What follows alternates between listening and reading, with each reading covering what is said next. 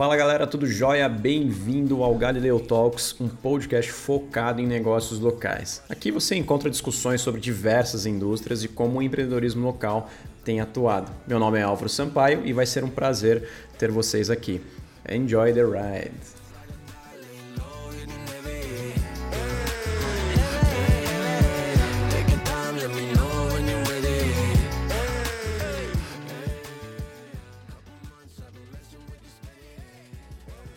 Aí já foi o, ponto de inflexão, né? Que foi um negócio um pouco mais é, decidido. Falei, cara, eu vou ter que ser cara de pau como eu nunca fui. E, cara, eu vi uma portinha que tinha alguém trabalhando com uma impressora, eu deixava um currículo. Entrei, eu nunca.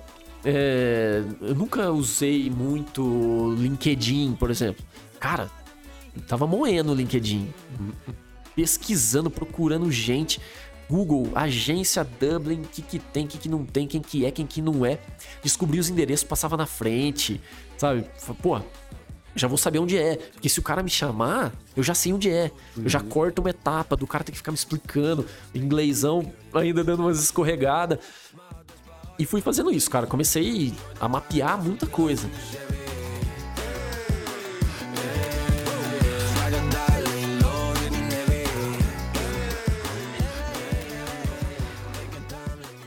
No episódio de hoje, conhecemos o Paulo Sampaio, um grande amigo e proprietário da empresa P Sampaio Design, a qual oferece serviços essenciais para qualquer tipo de negócio, como por exemplo, elaboração de identidade visual, anúncios online e também estratégias digitais. Tudo isso em prol de um único objetivo: aumentar as vendas de seus clientes. Resiliência faz parte da história de Paulo, um cara que já morou fora, voltou para São Paulo, mas decidiu empreender aqui no interior. Tenho certeza que irão gostar aproveitem o podcast. Tchau, tchau!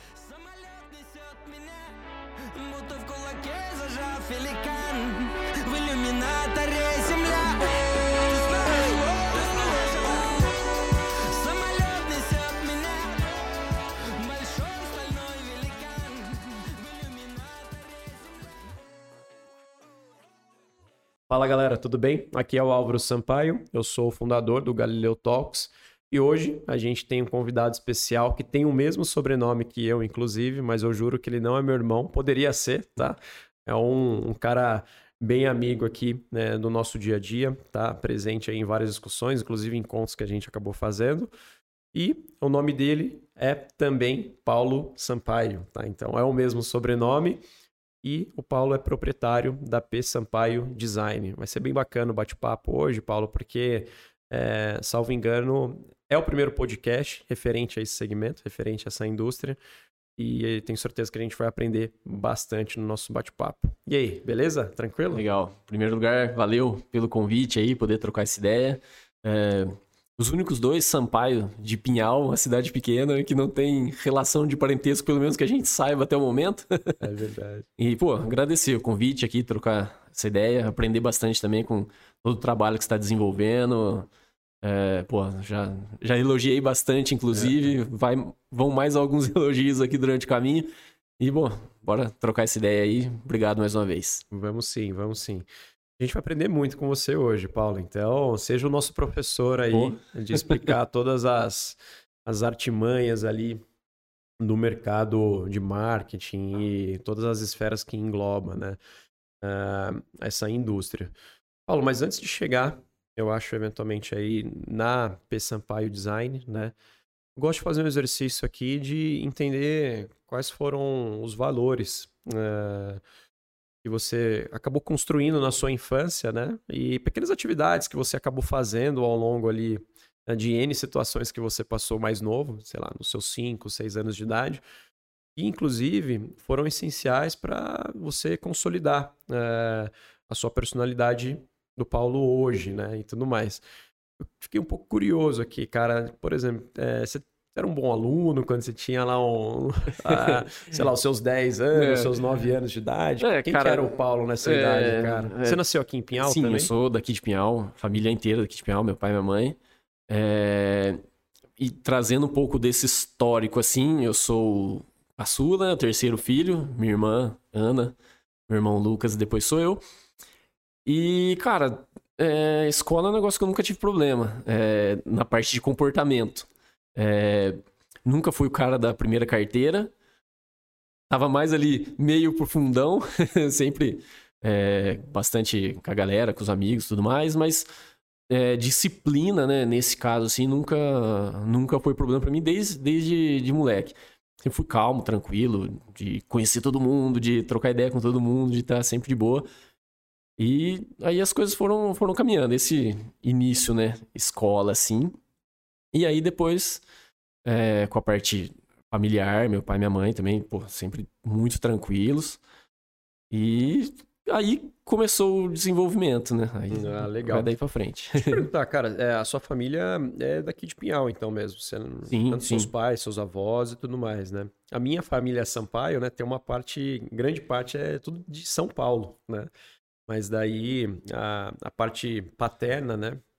É, minha, que são os Mendes, já seria de Pinhal e, Uhum. enfim, eu nasci aqui também, mas apesar, a gente também tem uma perninha lá em São Paulo. É, É essa, mais curioso e tudo essa parte que vem é assim: é, minha mãe vem da parte do Zampieri Ferreira Uhum. Gomes, daqui de Pinhal. É.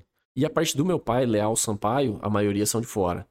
Meu pai, sim, nasceu aqui também tudo, mas o resto da família tá fora. Tá fora, Tem um pedaço pra entendi. Bauru, Ourinhos, lá pra aquela outra região. Aham. E, cara, você criança ali, é, é, você estudou aonde? Aqui? Cara, eu estudei no Cardeal Leme até a oitava série. é, Aí depois eu fiz o colegial no Objetivo. Ah, tá. Então, Então, o fundamental foi em escola pública, fui em escola né? Depois pública e depois eu você fui. passou pro... É, objetivo. nessa idade, assim, ali pelos 15 anos, é, eu fui, assim, estudar um pouco mais, vamos dizer. Apesar de, de ser sempre um aluno de boa, nunca, nunca, cara, nunca fui um aluno, não, não digo que eu não era aplicado, mas eu acho que eu já descobria outros interesses, sabe? É, fala, putz, ia ficar estudando isso aqui, pô, cara, pra que que eu vou ficar dedicando é, cinco, seis horas, que nem a galera que quer passar no mega vestibular e tudo. Cara, não, eu não me via dentro dessa área acadêmica, assim, Uhum. lá atrás. Tanto que na, na minha formação eu já desenhava desde moleque, já comecei a tocar guitarra, já, já gostava mais dessa parte um pouco é, livre e artística da. trazendo pro profissional, né? Aham. Então eu falei, porra, cara, pra que, que eu vou dedicar todo esse tempo sendo que eu posso fazer outras coisas que são mais legais pra mim? E não digo nem pela parte do, do conteúdo, do ensino, do uso, nada disso. Mas eu já começava a dividir meu tempo. É, ali pra sétima, oitava série, eu já tinha muito claro que eu ia fazer o colegial, mas e que eu ia fazer publicidade e propaganda depois. Em já momento, em momento nenhum eu pensei em outra coisa. E pelas minhas aptidões, assim, é, que eu já demonstrava na época, era um caminho muito claro até. É, pensar em seguir nesse caminho, que também era o que absorvia na época, né? Não tinha tanto um curso focado em design ou um... na época lá, Aham. né? Era, você fazia publicidade e propaganda e- com ênfase em marketing e por ali você ia começando a se descobrir, né? Pô, acho que eu realmente eu gosto mais dessa parte de criação, então eu vou traçar um perfil mais agência, mais alguma outra coisa. Não.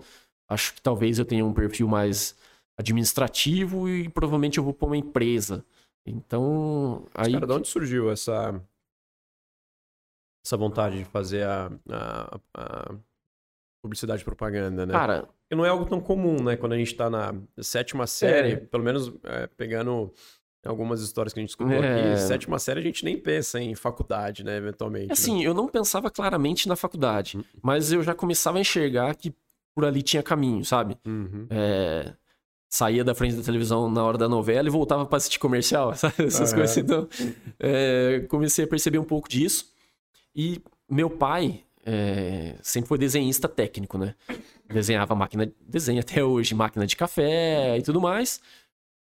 E tinha o carnaval, né? Meu pai tocou uma escola de samba durante muitos anos, a Renascença aqui em Pinhal, todo mundo vai lembrar com certeza.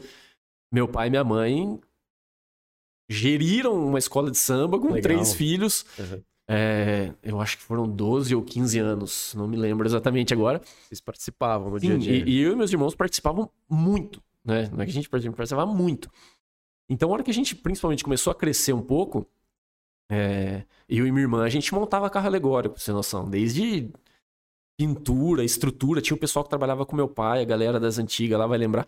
Cara, é, a oficina do meu pai virava um barracão de, de carnaval por um período do ano, né? Caramba, diferente. Foi daí então que começou os primeiros desenhos, os rabiscos? Cara, do, eu, do paralelo a isso, minha irmã é artista plástica e eu seguia um pouco esse caminho, fazia pintura, fazia quadro, fazia meus desenhos, meus Homem-Aranha, minhas coisas tudo lá. Desde moleque eu sempre fazia isso. E, e aí a coisa foi acabando indo um pouco para esse lado. E aí veio essa veia do carnaval, onde a gente é, aprendeu não só a parte artística, né? A hora que a gente, como eu tinha falado, cresceu um pouco, meu pai também colocou a gente na gestão do, do negócio. Então, cara, meu pai, ele fazia é, o tema, escrevia a letra do samba enredo, o amigo dele musicava, e minha mãe ajudava a gente a fazer toda a gestão disso. Ala, fantasia, quem vai em tal lugar, quem vai no cinema. E a gente controlava tudo isso com a minha mãe. E. E, cara. Era um bloco, alguma coisa? Não, era uma escola de samba. Escola de Meu samba pai chegou a. Acho que a Renascença chegou a desfilar com 350 ou 400 crianças no é ano. É isso que eu te perguntar. É, o... não, é muita gente. Era então, muita cara. gente. E, e aí, minha irmã começou a cuidar um pouco mais dessa parte artística. Uhum. Eu ajudava ela. E depois, um pouco mais pra frente, eu e meu irmão, a gente começou a fazer a gestão da bateria. Então a gente sabia é, onde estavam os instrumentos, qual que era de cada um, é, quem chegava no ensaio, que hora que era o ensaio. Acabava o ensaio, guardava tudo, e no outro dia tinha de novo. E a hora que todo mundo desfilava, e curtia. A gente ainda tinha o fim do desfile, né? Que é guardar os carros, levar as coisas, tudo. Então foi um, foi um período bem diferente, assim, né? Cara, foi. Se for, se for parar pra pensar aqui, foi um, uma primeira experiência como empreendedores Sim, ali, né? É... Porque é um negócio, né? E é, tem todo o seu, seu valor cultural, né? Mas eu falo que é um negócio no sentido de, cara, você precisa organizar, precisa ter processo, precisa ter os produtos, né? Uh, precisa fazer gestão de pessoas Sim. também, e não são poucas, né? é. são 300, é. 350. Não são só as crianças, né? São é. os pais das crianças também. Exato, e duplica ainda, né? E tudo mais. E, e, cara, baita desafio. E quantos anos você tinha nessa época, então? cara, isso foi desde que eu nasci, já tinha, uhum. até ali pros meus 14 anos, assim.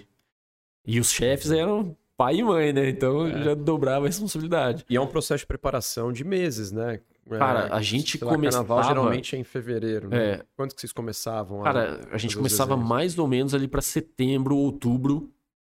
Começava a pelo menos a ideia até o fim de setembro, outubro, meu pai já tinha a ideia definida do que seria o tema para fevereiro. Uhum. E aí começava a correria, né? De compra de material, de estrutura, de organização do desfile, dos temas, o que, que precisa, o que, que não precisa, o que, que vai, o que, que não vai, o que, que é legal dentro do tema. Aí começa a vir ideia de todo jeito, né? E daí e essa gestão. E acabava o carnaval aqui, é, por exemplo, carnaval acabava, o carnaval acabava na terça, no, no, na sexta, no sábado tinha, acho que até hoje tem ainda, o desfile das campeãs no Rio. Então hum. a gente encerrava o carnaval aqui e já ia pro Rio no final de semana assistir o desfile das campeãs. Porra, aí lá meu pai pegava todo o restante de ideia que você imaginar. Legal. É, antes da avenida, né, que fica enfileirado os carros de todas uhum. as escolas, a gente ia lá, entrava nos carros, via como é que funcionava. Depois você acompanhava toda aquela estrutura de desfile e tudo mais. Assistir o carnaval é super legal, mas a hora que você entende também, pô, o tamanho da gestão que é uhum. é por trás do, do negócio desse. Quando você é moleque, é tudo brincadeira, né? É.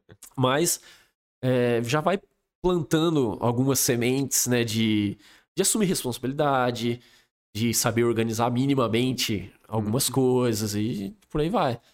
E daí, cara, você deve ter parado para é, refletir um pouco, né? E já tinha esse dia a dia é, na escola de samba. Tava estudando e é, o, o, sistema de ensino não era é, tão encaixado porque você queria ali na, na, na hora e tudo mais. Aí você começou a colocar, poxa, eu quero fazer publicidade e propaganda, então, de faculdade, né? Nessa época da escola, é, é, ela chegou a pegar essa época de faculdade também no mesmo não, tempo? Não, não. Aí já tinha parado. O que pegou anteriormente é que também eu já trabalhava com meu pai, né? Na, hum. na oficina de café. Uhum. Meu pai tem uma oficina de, de reforma de máquina de café há muito tempo.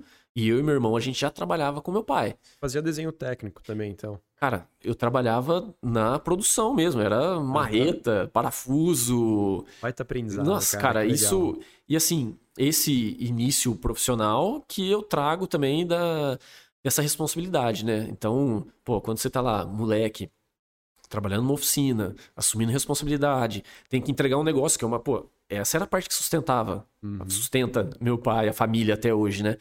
Então, cara, por mais que você tinha 14, 15 anos e tinha saído na sexta, no sábado às seis e meia você tinha que estar de pé para trabalhar na oficina e entregar o que é o comprometimento de uma venda. Verdade. Uhum. Então, esse começo, assim, é, meu pai e minha mãe sempre deixaram muito claro isso pra gente.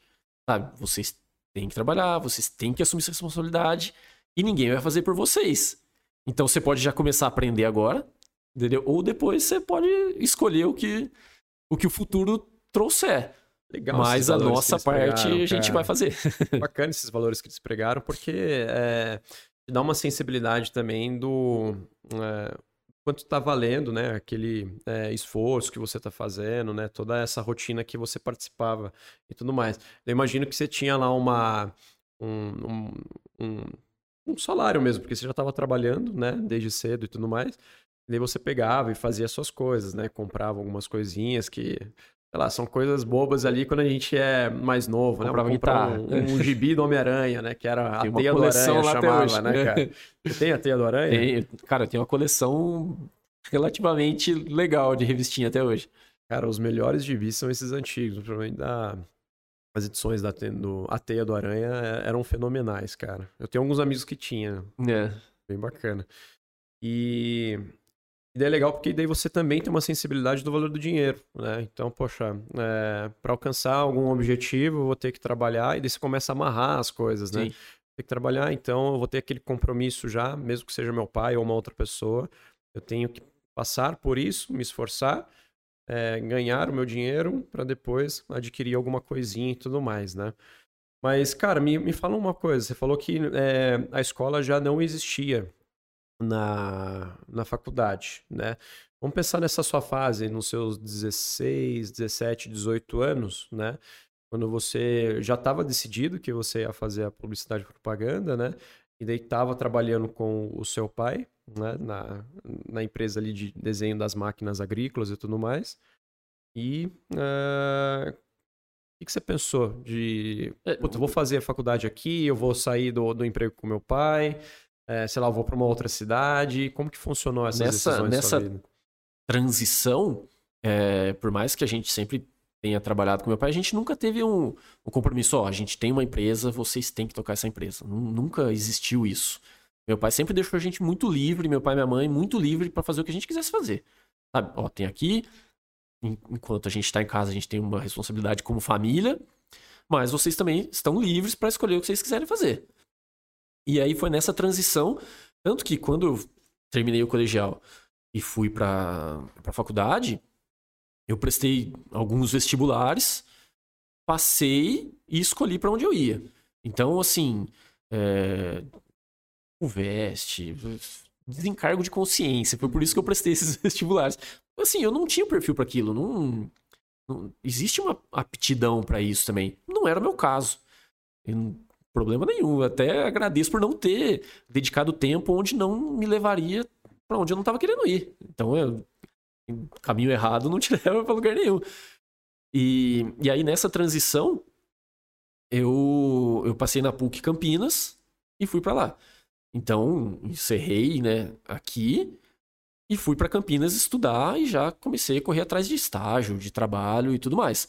Então, essa foi a transição, né? Foi é, houve um, um, preparo disso, mas é, eu passei aqui em Pinhal também, tinha até direito à bolsa quando eu passei aqui, mas falei, não, eu quero já me livrar, não me livrar, né? Eu quero sair, quero dar o próximo passo. Experiências novas, Experiência né? nova também, e tudo mais. Novos, tudo e, mais. e assim, é, com essa carga de. Não, não é a carga de responsabilidade, mas com a, esse aprendizado de assumir responsabilidades que a gente teve é, dentro de casa, eu sabia que eu poderia sair. Eu, pô, que seja em Campinas, mas vai estar sozinho, você vai estar morando com outras pessoas que você tem responsabilidades para cumprir e por mais que sejam amigos e tudo mais, você acaba tendo que aprender algumas coisas que nem sempre são fáceis, mas que só morando fora de casa que você começa a aprender. Então aí eu escolhi fazer a faculdade fora e dali começar a trilhar uma carreira dentro do que eu imaginava que seria publicidade e propaganda na minha cabeça aqui, né? É, foi um primeiro choque já. Por que quando primeiro choque, cara? Quando você começou? Cara, profissionalmente, eu, eu acho que foram dois choques, assim, né? Uhum. Depois tem um futuro também, que é o mais. Já é mais um ponto de inflexão do que um choque, porque foi um pouco mais de escolha. Mas é, eu saí daqui achando que era uma coisa, é, fui pra faculdade era outra, e quando eu saí da faculdade foi outra diferente ainda. Então, o meu período de faculdade, é, a faculdade não era aquilo que eu imaginava, né? Porque a gente assiste propaganda na televisão e a gente acha que a faculdade vai te ensinar a fazer aquilo, né? Na minha época ainda não era assim, porque era muito abrangente. Então eu tinha muita matéria de. Kotler. É, Philip Kotler e tudo mais. Pô, legal, gênio, mas você não vai pegar um livro desse tamanho e ler de um dia pro outro e achar que aquilo que tá ali vai entrar na sua cabeça e vai sair fazendo. Principalmente a parte que eu trabalho, que é a parte criativa da propaganda. Não é isso. Lá a faculdade é uhum. técnica. É, você vai aprender conceitos de marketing, análise SWOT, nossa, coisas legais pra caramba, administrativamente. Então, são conceitos, sim, que eu aplico no meu trabalho, mas ainda não era o que eu estava procurando. E, cara, eu imagino que seja um baita desafio até para quem passa esses conteúdos para os alunos, porque é, vamos imaginar que a indústria, né, o segmento e tudo mais, ele é muito cíclico, né? E ele se atualiza muito rápido. Né? Então, Sim. o que era engraçado nos anos 90, vamos falar assim, e que engajava nos anos 90, talvez não faça mais sentido hoje, nos anos atuais. Né? Então, basicamente, as metodologias, o, é, a publicidade, propaganda, englobando várias esferas né, que ela tem abaixo dela, uh, não é uma regrinha que você escreve na pedra e é, vai aplicar para o resto da sua vida. Né? Eu, olhando de fora, acho que deve, é, eu tenho essa visão, tá? essa ótica eu quero dizer a mensagem que, cara, vai se atualizando muito, né? Eventualmente, o, algum conteúdo programático, algum sistema de ensino, ele não acompanha essa evolução Nem de, perto. de mercado. E, pô, você sai da faculdade e fala, pô, e aí? Né? É, tá bom, eu li um pouco aqui do Kotler, mas é, uma empresa X já tem uma cultura diferente, um modus operandi diferente. Você precisa se reinventar, né? Porque é óbvio que você tem alguns gatilhos ali, né? Algumas sementes e tudo mais. Mas na prática, você precisa se reinventar muito, porque é um mercado muito cíclico, né? E que se inova demais, né? Cara, é... a faculdade, eu acho que ela vai analisar um case três anos depois do que o case aconteceu, por exemplo. Então, nossa, uma propaganda que ficou muito famosa, foi super premiada, ou um trabalho. Cara, ele vai chegar na faculdade muito depois. Sendo que o cara já estava produzindo aquilo. Então, acho que quem evolui, quem se recicla, quem aprende coisa nova, quem ensina, na real, é o campo de batalha. É, é ali que o negócio acontece. Porque é ali que tá, eu acho, a solução real de qualquer problema, é, na prática. A faculdade, cara, não digo a faculdade, mas o ensino em geral, de, de qualquer área, de qualquer coisa, eu acho que ele continua muito técnico. Então, às vezes, é, o cara saiu da faculdade e foi aprender a ser professor. Beleza, ele vai lá, vai ensinar tudo aquilo, tudo bem. Só que, cara, depois que você vira a primeira madrugada e os primeiros finais de semana de uma agência, você vê que é outro mundo, é outra parada. É... Eu, traba... eu sempre vim dessa parte, desde lá do começo, sempre da parte produtiva, sempre da, da coisa da marreta e do parafuso, da solda, da lixadeira, entendeu? Eu sempre tive ali. Sempre tive na parte da produção. Tanto que Hoje eu ainda continuo fazendo muito isso, desde a da estrutura atendimento, colocar o cliente para dentro, organizar a linha de trabalho que vai ser executada e entregar. E é um então, conflito eu... muito grande de execução, né? Sim. No sentido, putz, é... qual é o percentual prático que eu tenho qual é o percentual teórico que eu tenho, né? É. Sabe que tem que ser uma soma dos dois e tudo mais, mas às vezes quando você passa um conteúdo muito teórico, né? Falta a prática, é. né? E quando eventualmente você só tem a prática, também falta o teórico. Cara, nessa parte, até balanço, conversando né? agora, me volta um pouco. Eu sempre fui, acho que 80-20 nessa parte. é, 20 teoria e tem que ir pra prática, cara. Uhum. Tem que ter uhum. prática, tem que fazer, tem que errar 10 vezes pra acertar na décima primeira. Não, não tem sentido, né? reloginho, é não tem reloginho, cara. Não, não dá. Não... E, e foi durante a faculdade, foi essa transição, sabe? Muita coisa perdida. Porra, e aí? Eu quero fazer, mas será que o que eu vou fazer vai ser o certo? Aí eu fui trabalhar com design editorial. Então eu fazia livro, fazia, cara, uma parte muito técnica dentro do design. Uhum. E aí eu, eu comecei a ver que, pô, eu acho que talvez essa é a área que eu vou me dar melhor. Aí eu comecei a, a ir mais para essa parte de design, criação e produção. Trabalhando em Campinas. Em Campinas. Já, então. Trabalhei uns três anos com design editorial em Campinas. Você entrou no primeiro emprego em Campinas quando? É, no, no... Foi no segundo, segundo ano da faculdade, faculdade, logo no, no, segundo ano. E daí ficou lá ao longo de. Fiquei todo... até terminar a faculdade. Uhum. Aí, quando eu acabei a faculdade, eu fiquei no, no meio, né? Putz, continuo trabalhando aqui em Campinas, era. Putz, ainda era um estágio, era uma empresa pequena e tal. Falei, acho que não, não cabe mais ficar aqui. Aí a gente acha que sabe alguma coisa. Já Seus tent... 20 e tantos é, anos. Já tentei empreender já. Voltei para Pinhal e já esbocei um começo do que seria a primeira agência. E comecei a trabalhar. Comecei a pegar alguns clientes, um pessoal que eu conhecia, um pouco fazia, um pouco não fazia, um pouco aprendia, errava muito para depois acertar.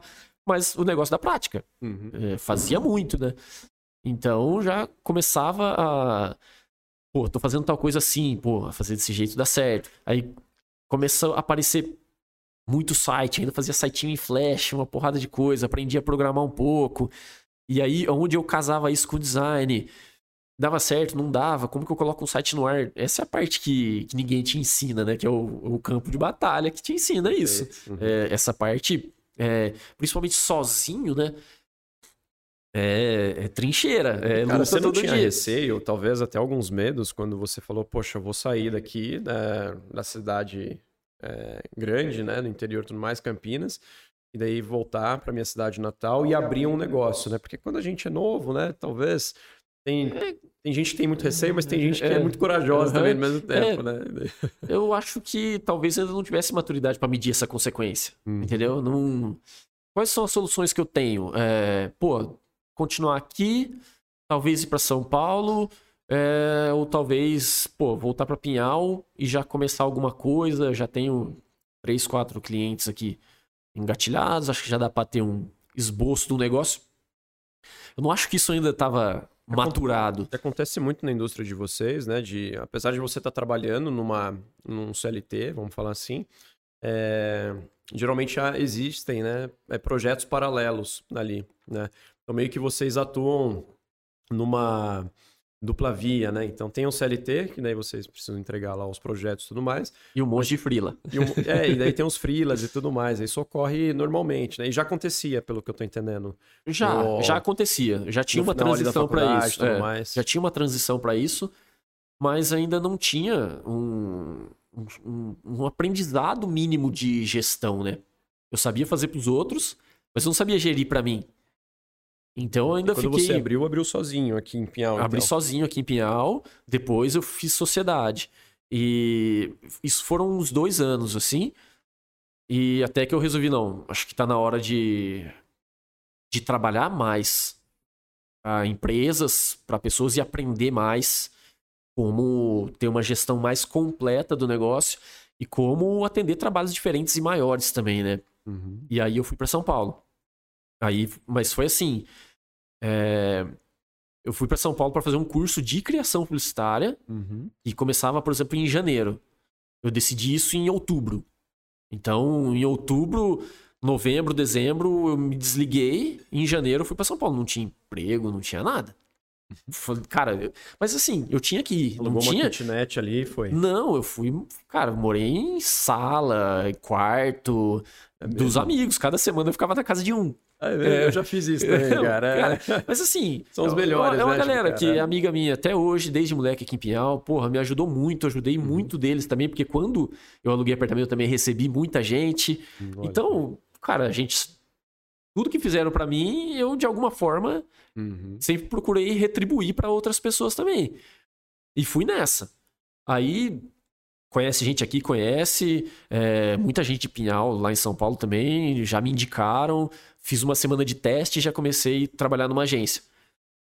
E aí já comecei a aprender aquela rotina de São Paulo. E aí foi o segundo choque de realidade, né? Eu trabalhar em agência é, da forma com que eu vinha, para o que eu fui apresentado, é, mudou completamente toda aquela visão romântica da propaganda, pela, mas pela visão que eu sempre gostei também, que é do trabalho.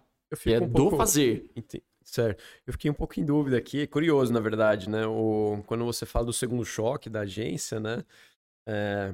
Cara, eu olhando de fora, eu penso que a agência é aquela coisa toda descolada, pet friendly, sabe? Ah, vem aqui, tem uma piscina de bolinha, alguma coisa assim, Não. sabe? Essas coisas. É, cara, é... existe. É uma visão externa mesmo? É. é. No meu caso, uhum. isso foi uma visão externa. Porque, cara, que adianta ter uma mesa de ping-pong e você tem que trabalhar até 3 horas da manhã? Entendeu? Uhum. Sabe? Mas assim, mas. A, é, a, carga, então, de trabalho. A carga de trabalho de é agências é de propaganda sempre foi pesadíssima, mas assim, sempre foi envolvida de pessoas que fazem aquilo com muita vontade também. Então, como eu sempre fui da. Dessa, eu mais dessa galera do fazer, do, do trabalho, eu adoro trabalhar, cara, sabe? Eu gosto de fazer o que eu faço, eu gosto de fazer muito o que eu faço pelo máximo de tempo que eu puder fazer. Então, pô, cara, chegava dentro da, da agência para trabalhar. É aí que, que a coisa começa a conectar, né? Você já tá um pouco mais experiente, você começa a ver algumas coisas diferentes. Aí, cara, a gente fazia, por exemplo, é, eventos de futebol da Cerveja Sol na época, por exemplo. Uhum. Cara, a final do evento era no Morumbi. A gente tinha um dia alugado o Morumbi pra gente fazer o que a gente quisesse. Pô, eu sou fascinado em futebol desde moleque. Meu pai e meu irmão, assim. São Paulino? Sou, sou, é. Graças a Deus. e, e, cara, esse dia, para mim, foi, foi um dos dias mais legais da minha vida. Porque eu pude trabalhar com o que eu gosto, até entregar um evento. Então, assim, eu começava. Era, trabalho começava seis meses antes. Cara, fazia toda a criação, desenhava o uniforme dos times, desenhava toda a comunicação da cerveja, fazia vários pré-eventos. Cara, até chegar no dia. Esse dia no Morumbi eu andei de elevador. Eu conheci o Morumbi inteiro por dentro, mexi no placar eletrônico do Morumbi, sabe? Pô, isso aí meu, é sonho de moleque que o, o trabalho me proporcionou. Uhum. Então, Legal, é, aí que você começa a trabalhar com coisas. É, um nível maior, né?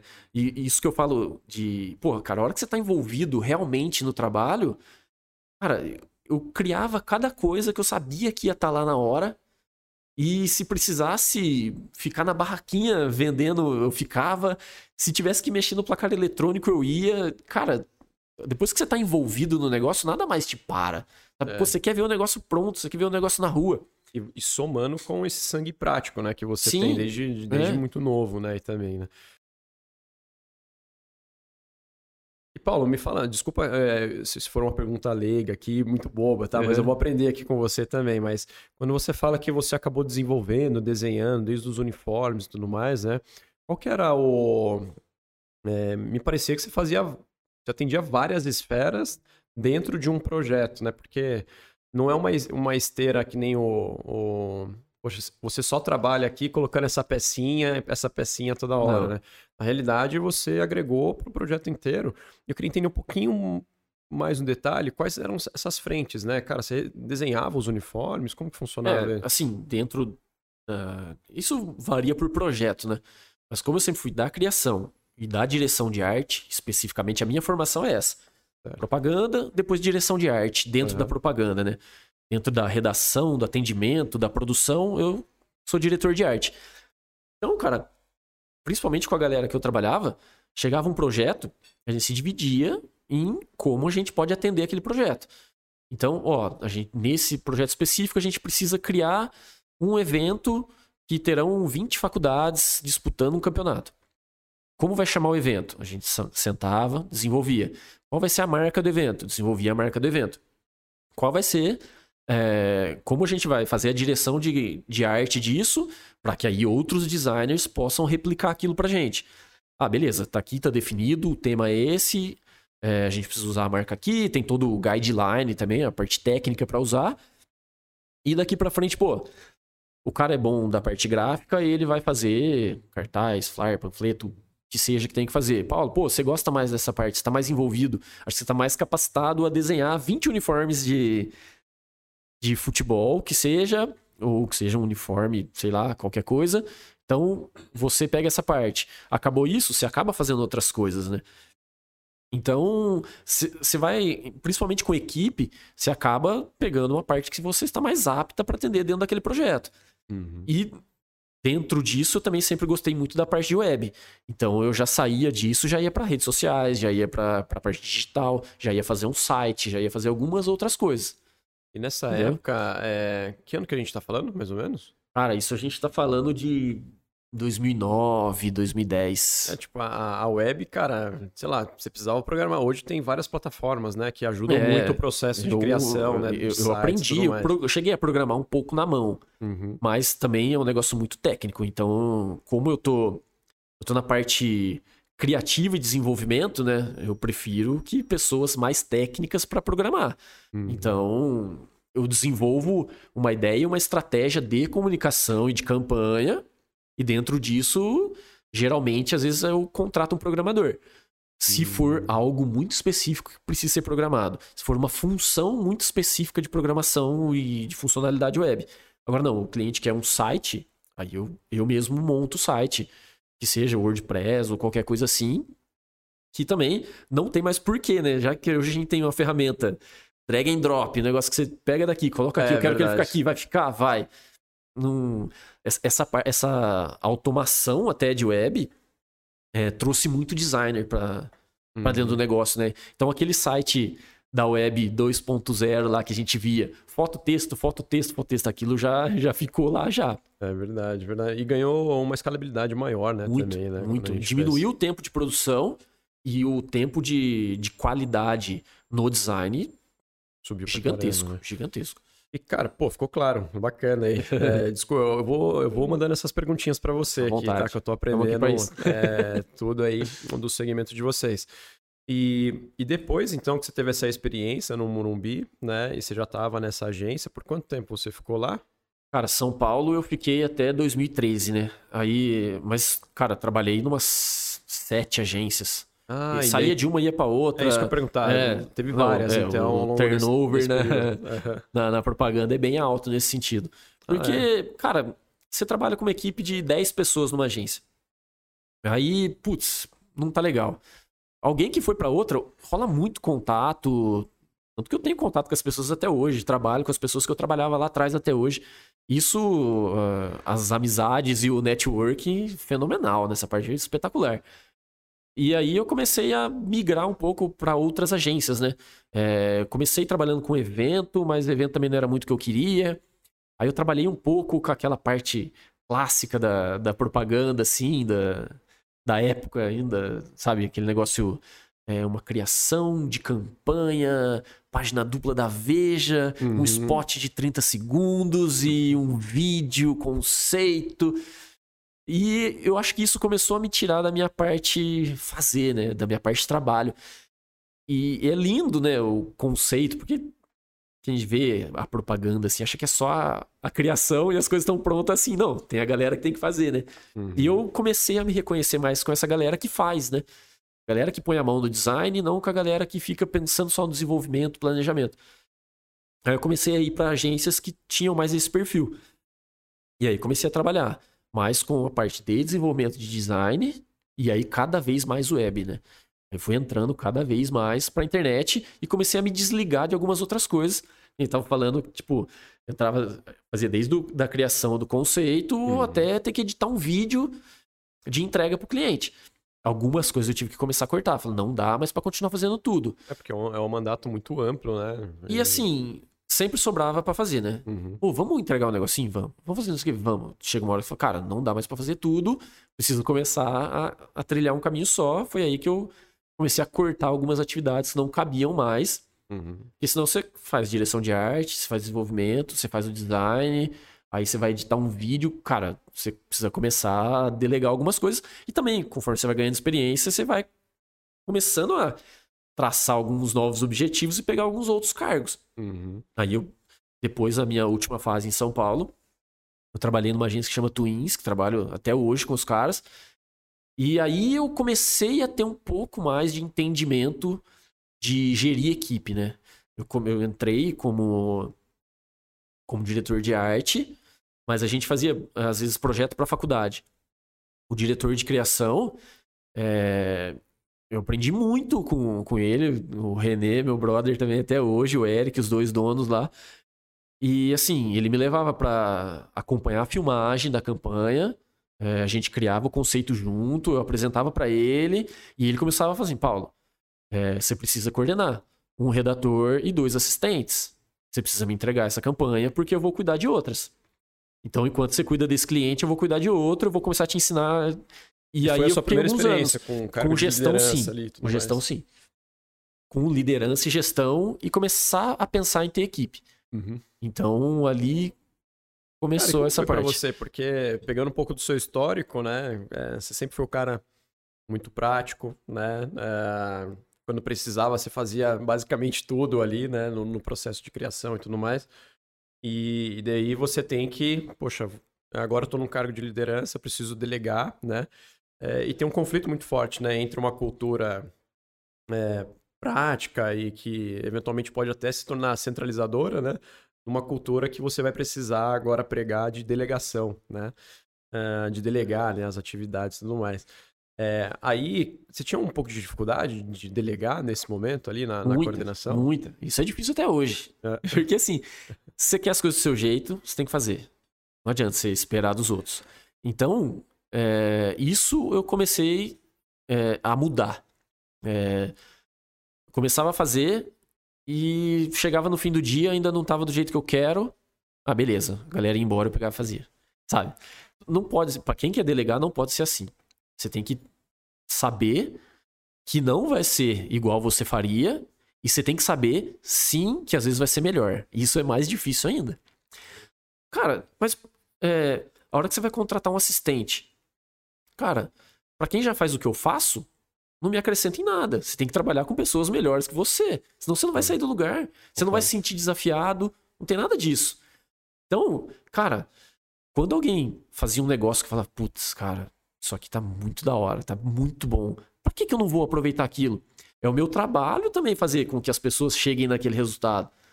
Então, para que que eu. É, eu nunca tive esse orgulho é, por mais que eu sempre fui mão na massa assim, eu tive que aprender, falar, cara, eu preciso que isso seja feito com a maior qualidade possível e eu gosto dessa linha assim, assim, assim. Vamos lá, vamos fazer? Vamos. Começava, você ia indicando, ó, faz desse jeito, faz. E às vezes a galera até apresentava, ó, eu preciso de duas, dois conceitos de campanha para apresentar para o cliente. E no, no curso de criação que eu fiz em São Paulo, cara, uns caras fenomenais, premiados da propaganda e tudo uhum. mais. Tem um, um, cara que eu nunca vou me esquecer do que ele falava, Valdir Bianchi. Ele falava, cara, é... você ter uma ideia boa nunca vai ser a primeira, cara. Você tem que ter mais de mil pra você ter uma ideia boa. Não é assim que funciona. Vou sentar aqui, vou ter uma ideia e vai sair uma campanha pronta. E ele dava o exemplo da tartaruga, cara. Hum. Ela vinha pra praia, ela vem pra praia, coloca, sei lá, quantos ovos uhum. para uma tartaruguinha voltar de volta pra água. Olha só. Entendeu? Então eu falo assim, cara, a ideia é a mesma coisa. É. Tem que colocar um monte para uma voltar. Outro cara que eu gosto bastante também, gestor, você deve conhecer o Thales Gomes. Uhum. Ele fala, cara, ideia vale 20 centavos a bacia. Você pode ter quantas ideias quiser. Se não tiver execução, se não ver caminho em alguma ideia, não adiantou nada. Então eu fazia esse exercício com a galera. E eu preciso então... de dois, mas, cara, esses dois que vocês vão me entregar, vocês têm que ter passado por um processo de fazer 100. Uhum. Entendeu? Aí a gente, desses dois, vamos escolher. Me venham com 10 e vamos escolher dois. É, é, como se fosse é uma, uma peneira, cara. É, é, como se fosse uma, uma cultura de, de brainstorm, né? Intensificada até, né? Então, poxa, quais são as nossas opções? É, e eu acho que acontece muito isso no, na indústria, no segmento de vocês, né? Do tipo, olha, a gente tem é, um foco aqui, um objetivo. Daí, para atingir ele, a gente tem várias variações. E daí vocês começam a discutir essas variações e tudo é. mais, né? Então, tem várias reuniões de é, brainstorming, alinhamento, tudo. testes. E nisso né? tudo entra prazo, entra cliente, entra uhum. diretor de criação, entra gestão da equipe, entra um monte, entra o dia a dia, né? Porque você nunca tá fazendo uma só, né? É verdade. Você começa uma campanha. Ah, sei lá, tem que entregar uma campanha na sexta que vem. Mas a campanha anterior ainda tá rolando. Ainda tem trabalho sendo entregue, ainda tem arte final para ser feita, uhum. ainda tem revisão para fazer, ainda tem material para sair. Sabe? Pô, precisa estar tá o material daquela outra campanha que vai pro ponto de venda no Brasil inteiro. Como é que tá? Tá pronto? E como é que. Então você começa a ter que gerir diferente o tempo também, né? É verdade. Esse, oh, esse assistente acabou isso aqui comigo, ele precisa estar tá fazendo outra coisa. Então aí você começa a dar um passo atrás na, na parte do fazer tudo e começa a olhar. Bom, vou trabalhar no conceito da campanha e depois eu preciso de gente que continue fazendo o negócio rodar. Caramba, cara, que bacana. Deixa eu te perguntar também, é, você falou que você passou por seis, sete agência, agências lá em São Paulo, né? Isso ao longo de N anos, né? Quanto tempo você Ah, não, lá? cara, foram uns seis, sete anos. Seis, sete seis, anos. Sete anos mais ou menos né? um ano é. cada agência. Que aí vem um freela que você fica uma semana, aí você volta na outra, que você vê você tá trabalhando seis meses em duas agências, uma semana em cada, sabe? É verdade, cara. E daí, me parece pelo seu discurso que você saiu de São Paulo, né? Então você falou, poxa, eu fiquei lá ao longo de tanto tempo, né? Trabalhando em tantas agências e tudo mais. É, aqui eu tenho duas curiosidades, né? A primeira é, é, o porquê que você tomou a decisão, né? Se eventualmente saiu mesmo de São Paulo, né? E para onde que você foi, né, cara? É. Também. É Aí che chegou né, nesse ponto, é, 2013, assim, eu tava um pouco já cansado da, dessa rotina de São Paulo, de trabalhar muito, de apesar de estar aprendendo muito ainda e estar tá caminhando para uma posição legal, putz, cara, veio aquele ponto de realmente pensar se é isso que eu quero. E. E aí, meu irmão já morava na Irlanda nessa época e calhou de ter dele casar. Então a gente iria para lá de qualquer forma. Então eu falei, quer saber? Eu acho que eu vou tirar um período. Vou ficar um ano lá e ver qual é que é, cara. Vou aprender inglês, vou pra, sei lá, pra trabalhar em pub, ter outra experiência, fazer outras coisas e tal. E nessa época que a gente teve essa transição, é, ia a família pro casamento e depois eu ia ficar, né? A Laurinha também foi junto, passou um período comigo lá e tudo mais. Tivemos é, nesse período aí é, algumas questões pessoais também, mas ficou definido que realmente eu ia. E aí, cara, fui assim. É, totalmente desprendido de, de qualquer coisa. Cara, vou passar um período lá, seis meses, um ano, sei lá, vamos ver o que. Meio o que, que, pouca grana, sem é, emprego, cara, né? E, e, assim. Só e, a casa que você tinha ali, que era com o seu irmão. E né? assim, eu fiquei na casa dele pelo período que ele tava viajando de lua de mel.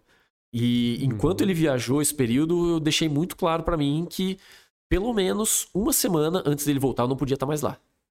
Uhum. Uhum. Você, Quanto comece... tempo você tinha? Assim, quantos anos eu tinha? Quanto tempo você tinha? Eu tinha, Até acho que três semanas. Uhum. Então, em duas semanas, eu já tinha que ter me virado pra, pra morar em algum lugar. Onde quer que fosse. Caramba, rápido, hein? Bom, três Mas, semanas. cara, é, eu, aí eu aprendi a colocar alguns prazos nas execuções. Porque se você falar que vai fazer alguma coisa daqui a um ano, cara, você vai enrolar um ano pra aquela coisa vai ficar pronta. Uhum. Você fala que vai fazer em três, cara, duvido que você não faça em três. É essa parte da gestão de tempo, meta e objetivo, a gente acaba, acho que, subestimando o que dá para ser feito em três anos e superestimando o que dá para fazer em um. Então, Legal. assim, uhum.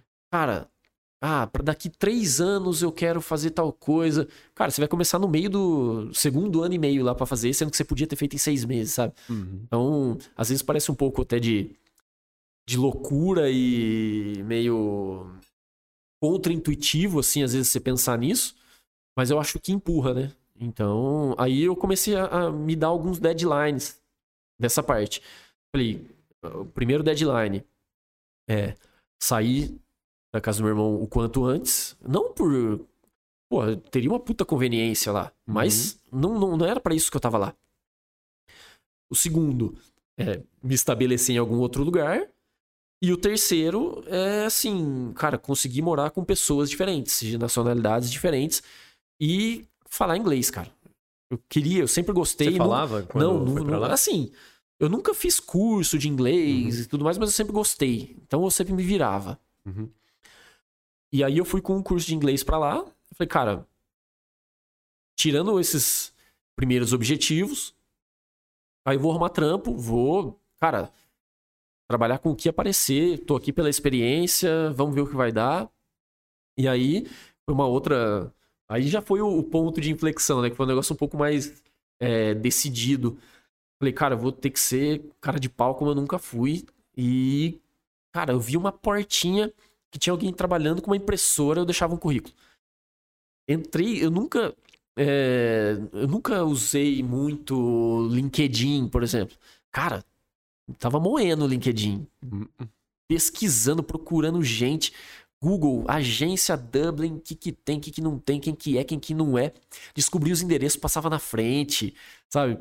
Pô, já vou saber onde é. Porque se o cara me chamar, eu já sei onde é. Uhum. Eu já uhum. corto uma etapa do cara ter que ficar me explicando. Inglêsão ainda dando umas escorregadas. E fui fazendo isso, cara. Comecei a mapear muita coisa.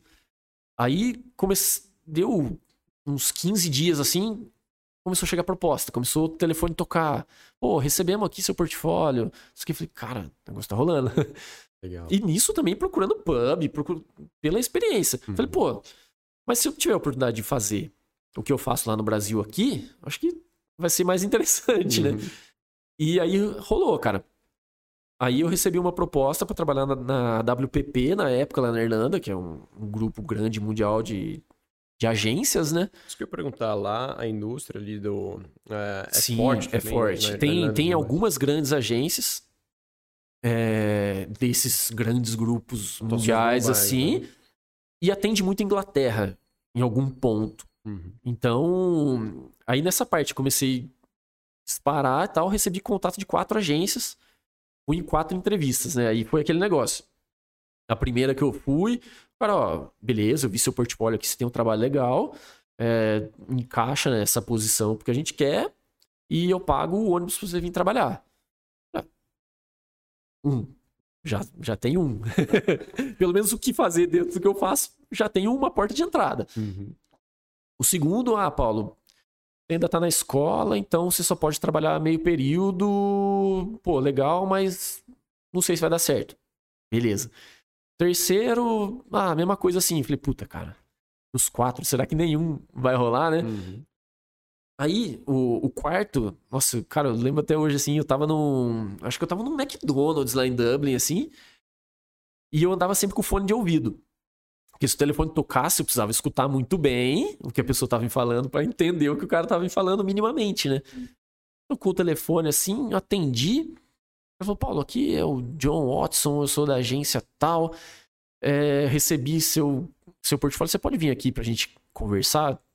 Tem uma pessoa saindo na próxima semana e você, cara, você cumpre certinho a posição que vai abrir aqui e tal. E eu, nossa, entendi um pouco, não entendi o resto, beleza. Ó, vem aqui, tal dia, tal hora, em tal endereço. E, puta, cara, beleza, valeu. A hora que eu fui lembrar, falei, nossa, não entendi nada que o cara falou do endereço, não. Aí peguei o telefone, mandei uma mensagem. Você não tinha entendido o endereço, é, o telefone, aí, nada. É, aí ah. eu, eu, peguei o telefone que ele tinha me ligado, uhum. mandei uma uhum. mensagem, falei, ó, aqui é o Paulo e tal, só, você pode confirmar para mim o horário aí, o dia, o endereço e tal? E o cara me mandou. Muito bom, cara. Então, são as coisas que você vai é. aprendendo. E aí rolou. Aí fui lá, fiz entrevista, tinha um outro brasileiro que trabalhava lá também, que me deu muito suporte. Uhum. Na agência mesmo? Na agência. Uhum. E aí, cara, ele tinha uma posição legal pra caramba, uma proposta legal. Porra, não, não posso deixar passar, né? Só que eu ainda, eu ainda tava na escola. E nessa época você ainda podia trocar, né? Eu falei, ó, escola, eu quero minhas férias e vou trabalhar. Aí eu fiquei sete meses trabalhando nessa agência, até o final de 2013. E aí, nessa agência, cara, aí eu fui trabalhar 100% com web. Aí, cara, eu fui diretor de arte de projetos digitais. Uhum. Eu só trabalhava com internet. Aí, você tá fazendo uma campanha, é, fazia bastante Vodafone, Guinness, muita coisa dessa parte. Telefonia e alguns produtos da Irlanda. Uhum. É, Ampost, que é o correio lá da Irlanda. Várias contas grandes, assim, da Irlanda. E, cara, chegava um projeto assim... É, Paulo, você precisa desenhar um roteiro dessa campanha digital. Eu desenhava o roteiro. Aí a galera na época ainda programava em Flash. a animação que Sei. iria uhum. pro ar. Aí o cara vinha eu já tava programando no Flash. Paulo, você não precisa programar no Flash. Tem programador aí. Ah, mas o negócio não tava saindo e tal. Aí começa aquela coisa é de querer fazer é. tudo, sabe? Aí, pô, essa campanha também vai ter cartaz em todas as lojas de telefonia aqui. Aí eu já tava desenhando cartaz, já tava fechando arte já. Eu, Paulo, tem arte finalista aí, cara. Tem o outro cara que faz isso, não precisa fazer. Entendeu? Mas como não? Eu sempre fiz tudo, cara. Por que, que eu não preciso fazer? Uhum. Por que, eu não preciso fazer a arte do outdoor, o post, é, o roteiro do negócio? Eu sempre fiz tudo isso, por que, que eu não preciso mais fazer? Mas eles tinham uma cultura de descentralização muito, cara, muito, muito, bem, muito, muito, muito bem, forte. É, muito Paulo, forte. você precisa fazer o roteiro e entregar pro cara programar. Sabe? Hum. Aí vinha. Nossa, foi aprendizado pra você cara, ali, vinha né? guideline do UK que se chamava lá, da Inglaterra. Ó, guideline, guideline novo, a gente precisa aplicar ele, Paulo, em todas as campanhas daqui para frente. Paulo, é isso que você é bom de fazer, é isso que você sabe fazer. Você precisa pegar a marca, o branding, tudo isso que você faz e aplicar na campanha. Você não precisa programar em Flash, cara, você não precisa fechar arte, você não precisa. O, o computador que eu trabalhava não tinha nem licença de alguns programas. Eu ligava lá no TI, cara, instala tal programa aqui. Paulo, a sua função dentro do nosso job description aqui não tem. Pra que, que você quer? Não, porque eu já posso adiantar, já posso entregar pronto pro cara lá. Ele só revisa para mim. Não, Paulo, não precisa, cara. Faz outra coisa.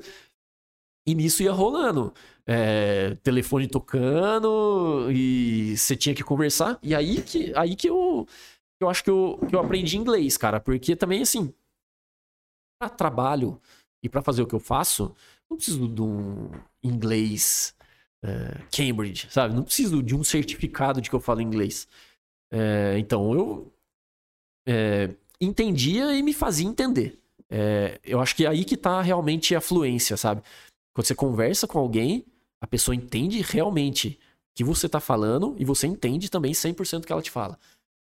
Tanto que aí um, um, outro um redator que trabalhava comigo falou assim, Paulo, é, seu inglês é cheio de sotaque, não tem como, você não tem mais 5 anos de idade para aprender a, a falar até o meu R aqui do Pinhar, um cara, um cara um dia me zoou.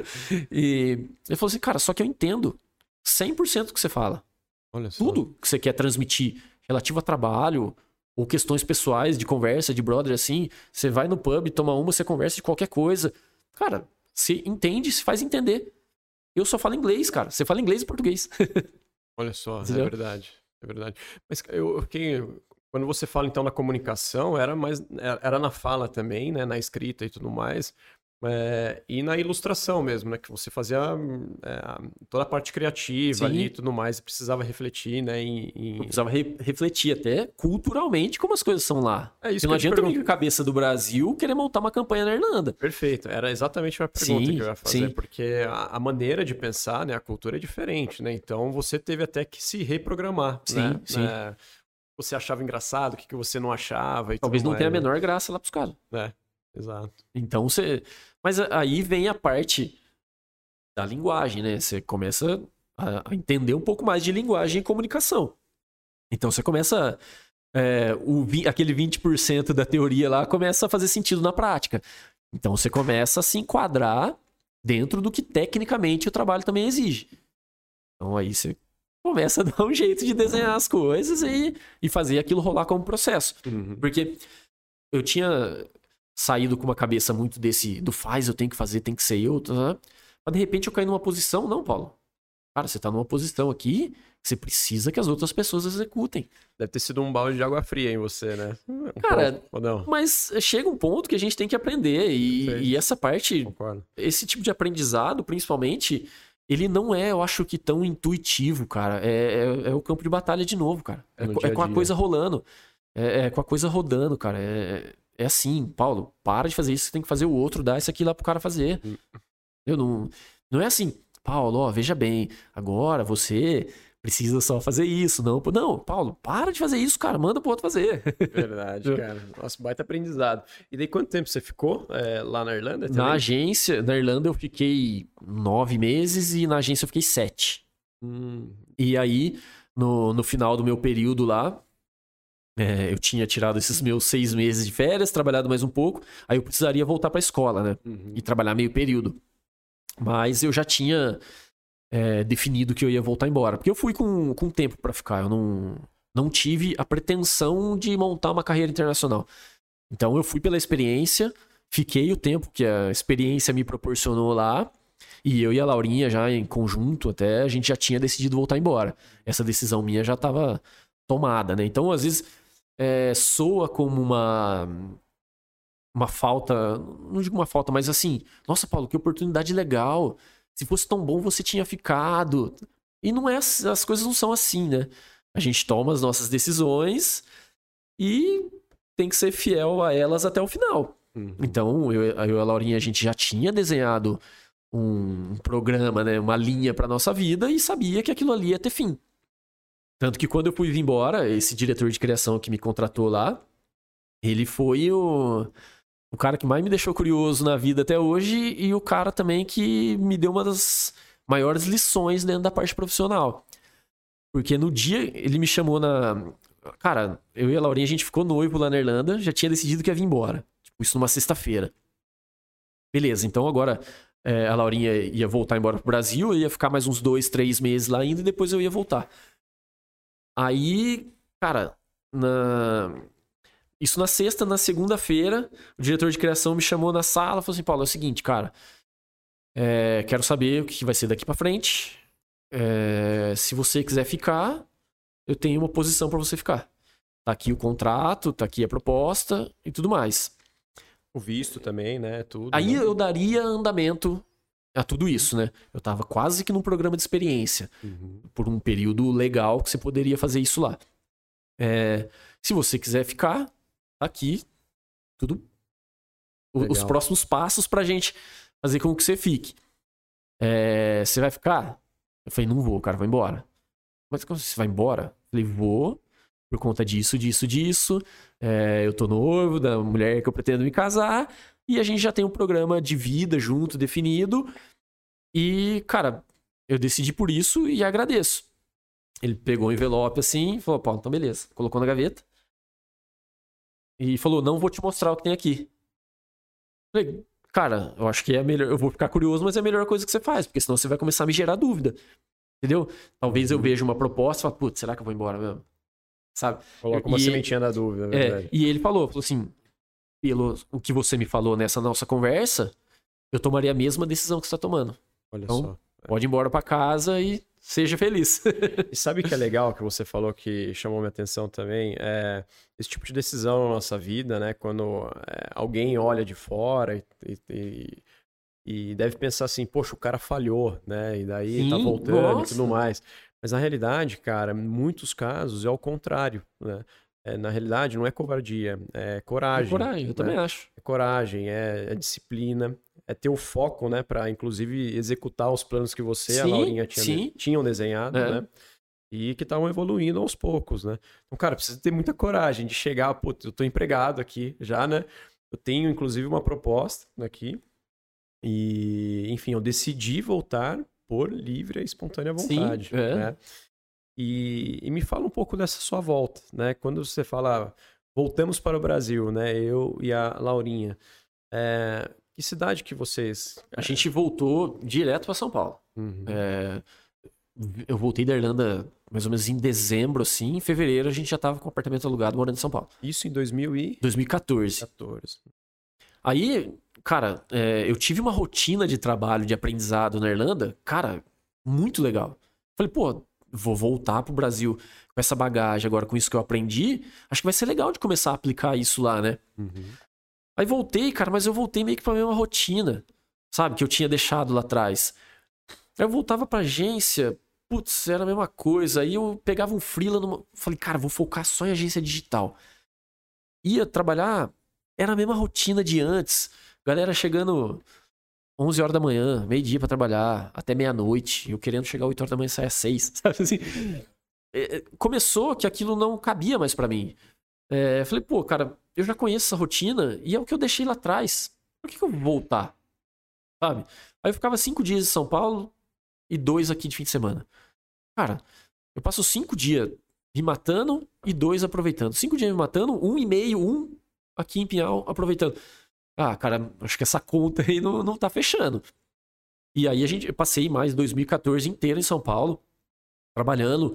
Eu aproveitei para refazer minha rede de contato, voltar a trabalhar com as pessoas que realmente compensavam pela forma com que eu quero trabalhar. Refiz todos esses contatos, o pessoal da agência lá, voltei a trabalhar um tempo com eles, até reorganizar minha vida, meu contato, tudo mais. E, galera, eu vou tentar agora empreender e fazer o que eu faço aqui, prestando serviço para vocês, né?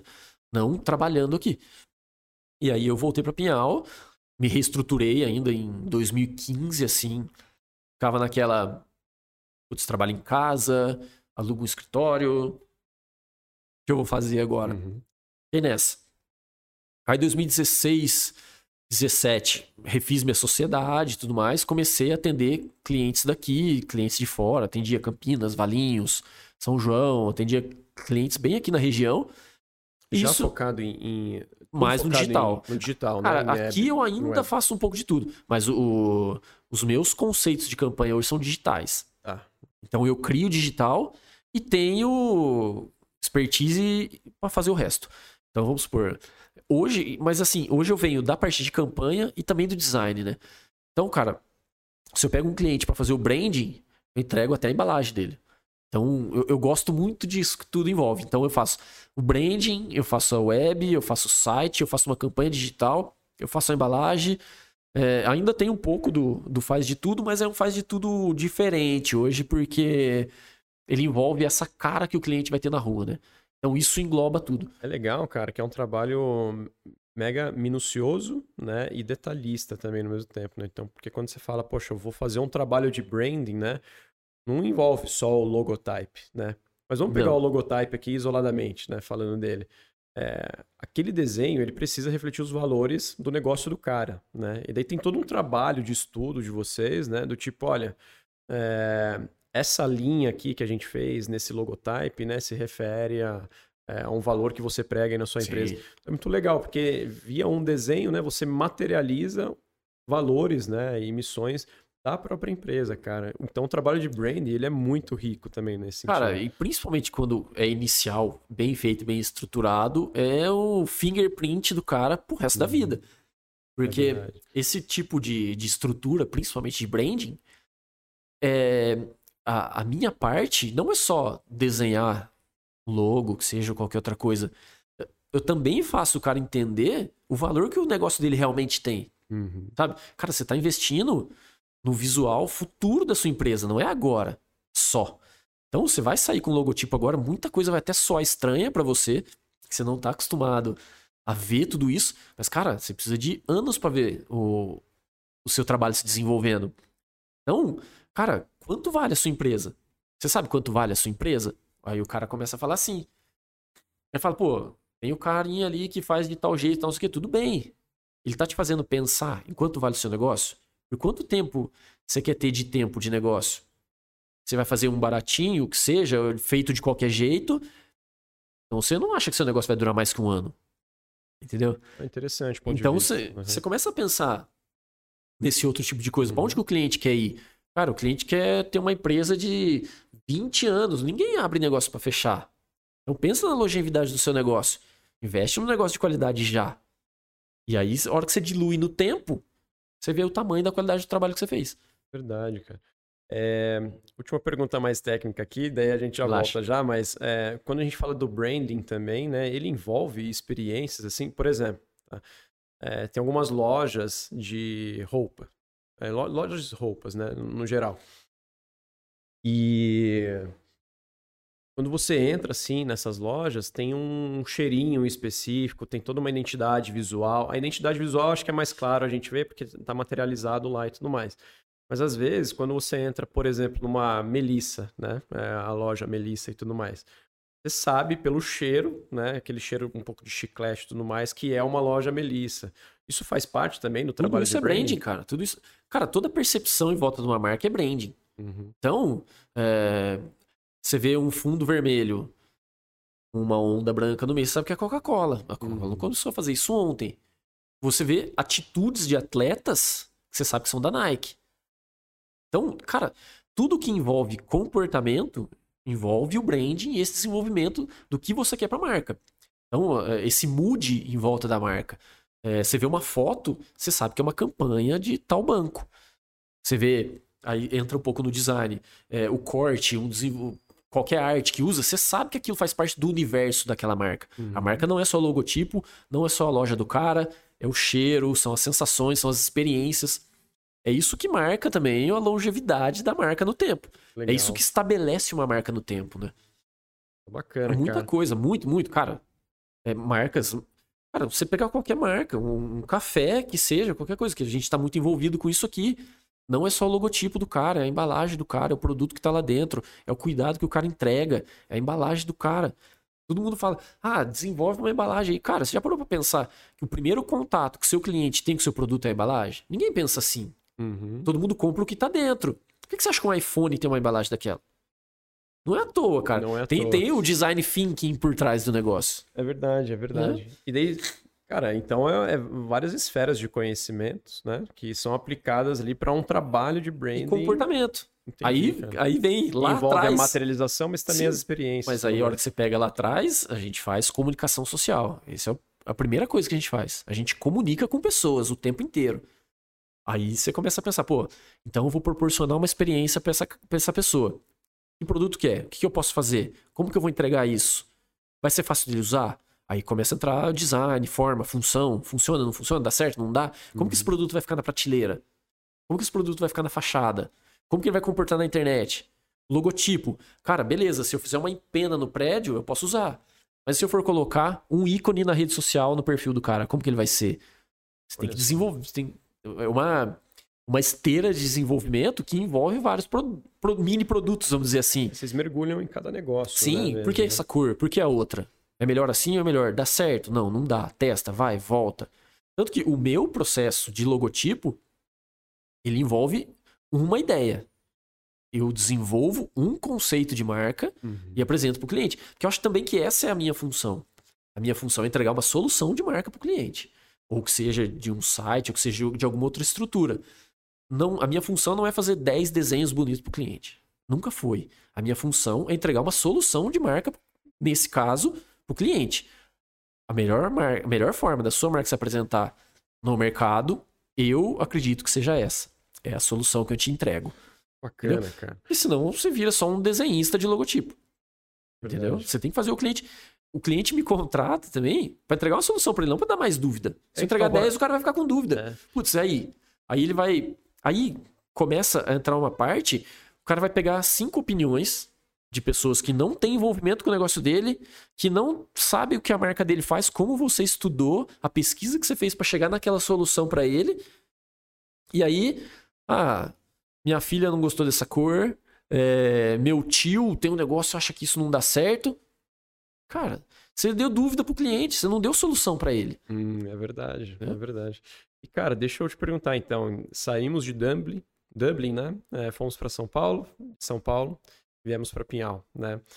E, e, daí você abriu o, o seu negócio aqui, retomou a, a sociedade e acabou pegando ali os, os, primeiros trabalhos já nessa nova empresa, né? Então eram clientes é, de várias cidades, né? Você falou Campinas, Valinhos, São Paulo e tudo mais, né?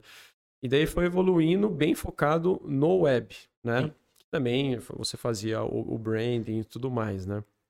Que ano que a gente está falando, mais ou menos, aqui? Cara, aí 2015, 16, é, até 2018, mais ou menos, esse período. Como que foi, cara, esses primeiros meses de operação, até em atender a região aqui, né? Vamos até extrapolar um pouco aqui da nossa cidade, Pinhal, mas eventualmente, poxa, atendeu as expectativas, falou, putz, tá dando certo, né? Aquelas decisões que eu tomei de sair de São Paulo, eu tinha algumas preocupações, né, de fazer esse deslocamento e tudo mais. É, tô seguro, tá dando certo, vai ficar tudo bem, eu vou evoluir aqui, né? Você tinha aí é, um pouco desse pensamento também nessa Cara, um pouco, porque a minha parte produtiva eu nunca pensei muito como negócio, sabe? Eu pensava em fazer, entregar e ver meu trabalho na rua. Isso é o que sempre me deu tesão no que eu faço, cara. Você andar na rua e ver um outdoor aplicado, você pegar o celular e ver o cliente usando o seu post, isso é o que me dá um. que, que completa meu trabalho, né? E, e aí eu comecei a me estruturar um pouco mais nesse pensamento de empresa. Não só no fazer, mas falar agora preciso me estruturar como negócio agora. Porque é, sempre fui é, a cara do meu negócio, né? Então, é, os clientes sempre foram muito próximos de mim, sempre foram pessoas do meu ciclo de networking. Então, era sempre a minha cara no negócio. Agora, pô, agora preciso começar a me estruturar de uma forma, apresentar isso realmente como uma empresa, como um negócio. Aí eu comecei a estudar mais sobre processo de produção. E antes eu sabia que eu tinha um trabalho para fazer, executava. E agora, pô, e agora? Como a cabeça é, de gestor, dono de negócio, eu preciso cuidar de burocracias e preciso cuidar de produção. Então, daqui para frente, eu preciso começar a me organizar com isso. Legal, é o que você estava tropicalizando das suas experiências em Dublin, né? Sim. Então, poxa, olha, agora eu preciso coordenar, né? Chegou a hora de usar aquilo que eu vi funcionar lá, usar é. para mim agora. E pensar Como... em algum processo de escalabilidade, alguma coisa assim. Isso, né? aí chega nesse ponto. Ó, aprendi a organizar melhor meu tempo. Eu aprendi agora a organizar melhor as minhas entregas. Eu aprendi a organizar a gestão dos clientes. Agora eu distribuo tudo isso em tarefas técnicas lá, post-itzinho, Scrum e tudo mais. E vou caminhando com isso. Isso ajudou a ter, ó, dia tal você tem que fazer isso, dia tal você tem que fazer outro. Acabar com aquela coisa do, do faz tudo toda hora, toca o telefone, você resolve um, deixa o outro para trás, leva, não, não cabe mais ser assim. Principalmente agora na, na minha atual fase de vida que o, que o tempo não dá mais, tem que, tem que organizar o tempo. E isso eu fui até 2019, né? Aprendendo essa estruturação. Em 2019, eu achei que as coisas não estavam caminhando da forma que eu queria, algumas outras frentes que eu também queria começar a, a abrir de negócio. E aí eu resolvi desfazer sociedade e caminhar mais um pouco com eu mesmo, gestor de um negócio, gerindo equipes, né? Daqui uhum. para frente. Cara, ao mesmo tempo que você estava se moldando, né? Uh, e também uh, a empresa, a cultura tudo mais, imagino que a base de clientes foi crescendo, né? Ao, ao longo do tempo. Nesse ano aí, 2019, 20, é... cara, tinha mais ali do que 10 já clientes, 15 Ah, clientes, cara, eu já... Assim. Eu chego a girar a carteira com 27, 28 clientes, assim. Caramba, é bastante. É bastante, Paulo. é bastante, coisa. Uma pessoa nunca conseguiria atender 27 pessoas. Não tem como. Então, mas assim. Sete empresas, É, né, mas tem só que dentro de uma empresa você tem cinco pessoas te pedindo coisa, né? É, nunca vende. O tiro nunca vem de um lado só. É. E. E assim, tem cliente que quer trabalhos pontuais, né? Então ele faz um trabalho hoje e vai fazer outro daqui dois meses. Tem cliente que quer coisa todo dia.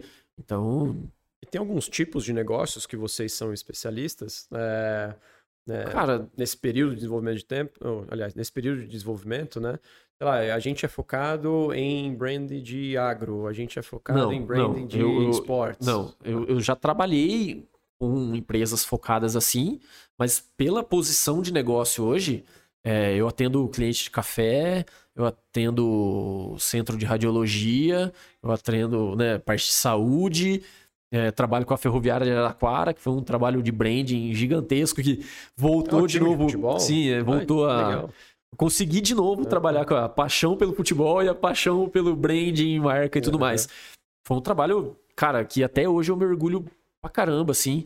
E eu peguei uma marca super tradicional para reestilizar pro momento de hoje. Uhum. Então, cara, como que de um dia pro outro você vai aparecer de novo o escudo de um time de futebol tradicional? Então, porra, era tudo que eu queria. Uhum. Cara, eu acho que eu lembro, você fez como se fosse uma coleção. Cara, eu fiz um estudo desde o primeiro símbolo do que a Ferroviária usou como time de futebol, anterior uhum. até, né? Que vem da Estrada de Ferro de Araraquara. Certo. E até o que é hoje, né? Que é o que a gente vê legal. Você vê hoje é, o time estabelecido, é, usando bem a marca. Pô, é, é um, um baita do orgulho, orgulho né, cara. Você, você né? liga a televisão, você vê um negócio, cara, fui eu que fiz isso aqui. É. Sabe? É, então, eu lembro, eu, eu, ia falar, cara, eu acho que eu lembro de uma postagem que você fez na, no, no, Facebook, né? E que tinha vários uniformes, né?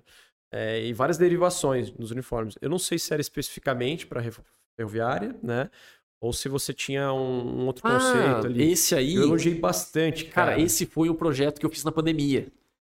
Que... Fala um pouco mais dele, cara, que eu achei esse animal. Foi o projeto Antim. Cara, logo que começou a pandemia, eu também tava na parte da minha é, estruturação do, do novo passo do negócio, né? E, pô, começou aquele negócio, ficar trancado em casa e tudo mais. E falei, porra, cara, acho que tá na hora de eu tocar algum outro projeto paralelo. Bem também, né? Eu tinha a banda, eu tinha o negócio das camisetas, que era dois hobbies, mas que me roubavam tempo, que na, na, minha transição foram dois nãos que eu tive que falar, né? Dois negócios que eu gosto muito, que eu adoro fazer, mas que não cabem mais na, no meu tempo. E, e, aí começou a aparecer uma ideia assim, falei, cara, é, todo mundo falando aquele negócio da linha de frente, né? Os médicos trabalhando e tudo mais. E, cara, se eu começar a desenvolver os uniformes de futebol para as instituições, né? Aí eu fiz meio que na brincadeira, ah, fiz um do Einstein, é, fiz, sei lá, fiz de 10 hospitais. Fiz do hospital daqui de Pinhal e tal, comecei uhum. a dar uma moral assim. E aí o negócio começou a andar. Muita gente, pô, que legal. Aí médicos de Pinhal que trabalham em outros hospitais em São Paulo. Pô, Paulo, faz aqui pra gente, vou apresentar pra galera. Teve hospital em São Paulo que usou até com é, campanha de incentivo interna. Pô, é o que a galera tá fazendo. Duas coisas, né? Todo mundo tá no campo, é. no campo de batalha, vamos falar assim. É, né? E daí a galera tava uniformizada. Sim, pô, foi, foi muito legal, o... cara. É assim, é, a gente falou, todo mundo tá falando muito, né, da pandemia e tudo mais, o que tá acontecendo, mas e alguém tá fazendo para não para agradecer assim essa galera, mas para incentivar mais ainda, falar, pô, que legal, a gente reconhece o trabalho que vocês estão fazendo. Cara, fizemos de instituição de coletor de lixo, de tudo, cara. Apareceu muita coisa legal, muita gente. Cara, no fim, eu acho que deu mais de 200. Caramba. Acho que deu mais cara. de 200. E assim, a galera começou a pedir. Paulo, eu trabalho em tal hospital, faz aqui pra galera. Eu trabalho em tal lugar, tem negócio. O, os times, né? É, a galera que trabalha, tipo, sei lá. É, tem um hospital que tem os médicos, tem um time de futebol. Os caras ligavam, cara, a gente quer fazer o uniforme pra gente jogar esse uniforme que você desenhou. É. É, cara, a Santa Casa, a faculdade, foi jogar campeonato com a camisa que a gente desenhou. Olha só. Teve, nossa, teve muita coisa legal desse projeto, cara. Muita tem coisa. Fazer, tem que fazer uma coleção de NFT desse projeto aí, cara. Porra, ué, tá vendo? Isso é legal, cara. De verdade. Vamos operacionalizar isso aí, verdade, é... cara. Olha, tá vendo? Não tinha pensado nisso, Aqui mano. é a provocação, cara. É. Depois a gente vê como que Você vai ter que fazer, fazer caber do seu tempo. É, verdade. Mas, cara, que legal, então. E daí veio toda a versatilidade, então, de é, N indústrias, né? Vocês foram aprendendo é, um pouco com cada uma. E a gente até falou um pouco da pandemia aqui, né, dessa coleção específica, e era uma das, das curiosidades que eu tinha aqui para você, porque quando pingou a pandemia, né, é, putz, aconteceu muita coisa ruim, a gente sabe, tudo mais, é, mas olhando para o lado aqui profissional, corporativo, né, a gente sabe que houve uma intensificação na contratação dos serviços digitais, né? Puxa, é, às vezes o cara que tinha um estabelecimento que fazia marmita, né? Tinha, teve que digitalizar a Sim. operação dele, né? Envolve lá é, softwares no, novos, né? Identidade visual, criar um, um, Instagram, uma mídia social, um ponto de contato, né? É, para o cliente. É, realmente houve isso? É uma pergunta que eu tenho. Realmente houve essa intensificação e putz, bombou assim, né? Eu imagino a indústria de vocês. É, né? A pandemia, eu acho que ela trouxe pelo menos cinco anos, né? Ela antecipou isso em cinco anos. O que eu acho que o mercado ia amadurecer para realmente é, o cara que tem um negócio pequeno, um delivery, que ele não tem cara na rua, que ele não tem nada. Que ele ia continuar naquela esteirinha dele ali para daqui cinco anos ele fortalecer o digital dele, para ele realmente entender a necessidade do digital, veio para ontem. Sabe? Então, de repente, todo mundo, Paulo, eu preciso ter um Instagram rodando, eu preciso de post, eu preciso fazer promoção, eu quero fazer não sei o que, eu quero. Começou a aparecer gente de todo lado antecipando essa necessidade. Agora eu acho que ela vai começar a ser profissionalizada. Então todo mundo começou a fazer porque tinha que fazer e todo mundo quer fazer alguma coisa, né? Então o cara que tem um negócio fala, eu preciso fazer alguma coisa. Então acaba fazendo. Agora que eu acho que tá indo um pouco pro outro lado. Beleza, eu comecei a fazer, comecei a girar, eu vi que o negócio pode dar retorno, agora eu vou potencializar. Então, alguns voltaram a abrir portas, teve outros que acharam que a melhor coisa que foi que aconteceu é realmente trabalhar assim. No meu caso, que a hora que chegou a pandemia, eu estava nessa transição, eu voltei a trabalhar em escritório individual e agora eu faço gestão de equipe remota, que, que eu tava falando. Eu tenho designer, eu tenho programador, tenho redator, eu faço muita coisa, outro mas eu comecei a gerir equipes assim. Não vejo é, no curto prazo, um escritório aberto de novo dentro da minha atividade do que eu tenho de plano de negócio. Uhum. Eu pretendo escalar e expandir equipe sim, mas remoto. Sabe, eu fui para São Paulo esses dias, né? E eu acabei visitando algumas assets, né? Que são gestoras de recursos uhum. e tudo mais. E daí, papo vai, papo vem, né? Uh, essas assets estavam contratando alguns estagiários. E daí a, a moça que estava contratando a equipe, né? Ela chegou e falou assim, poxa, é, Álvaro, tô tendo muita dificuldade de contratar alguém porque as assets, geralmente elas falam para as pessoas trabalhar, trabalharem em loco, né? Uhum. no local e tudo mais tem toda uma instrumentação lá, um monte de computador, precisa ser rápido, tem, um, tem todo um lance lá quando o mercado está aberto, né? E uh, ela falou que a maioria dos estagiários e estagiárias que ela estava entrevistando, eles começaram a perguntar se o modelo de trabalho ele era home office, híbrido ou é, full time full lá. time lá, né? Quando ela falava que era full time lá, a galera dava um passo para trás, Opa, ah, então. Ah, cara, sei lá, vamos conversar aí. Sabe aquela. Deu uma enrolada e tudo mais. O candidato começou a recusar a vaga. O candidato começou a recusar, cara, e tudo mais. Assim, a mensagem que eu quero passar aqui é que o, o, modelo de trabalho mudou, né? E as empresas vão precisar se adaptar a isso também, né? A indústria de vocês, eu acho que já até é um pouco mais evoluída nesse quesito, né? Eventualmente o home office já existia antes mesmo de uma uhum. pandemia, né? era muito comum já na indústria de vocês, mas daqui para frente é tem uma intensidade até maior, né? Então hoje você consegue trabalhar com uma equipe remota Sim. e entregar a mesma qualidade é. de trabalho, principalmente na indústria de vocês, que já está bem empregada e tudo mais. E, e, daí, Paulo, eu queria entender um pouquinho aonde que você está hoje, né? Então, é, quando, desde quando você voltou para Pinhal, abriu uh, o seu negócio, já começou a escalar, a gente chegou a 27, 30 clientes, né?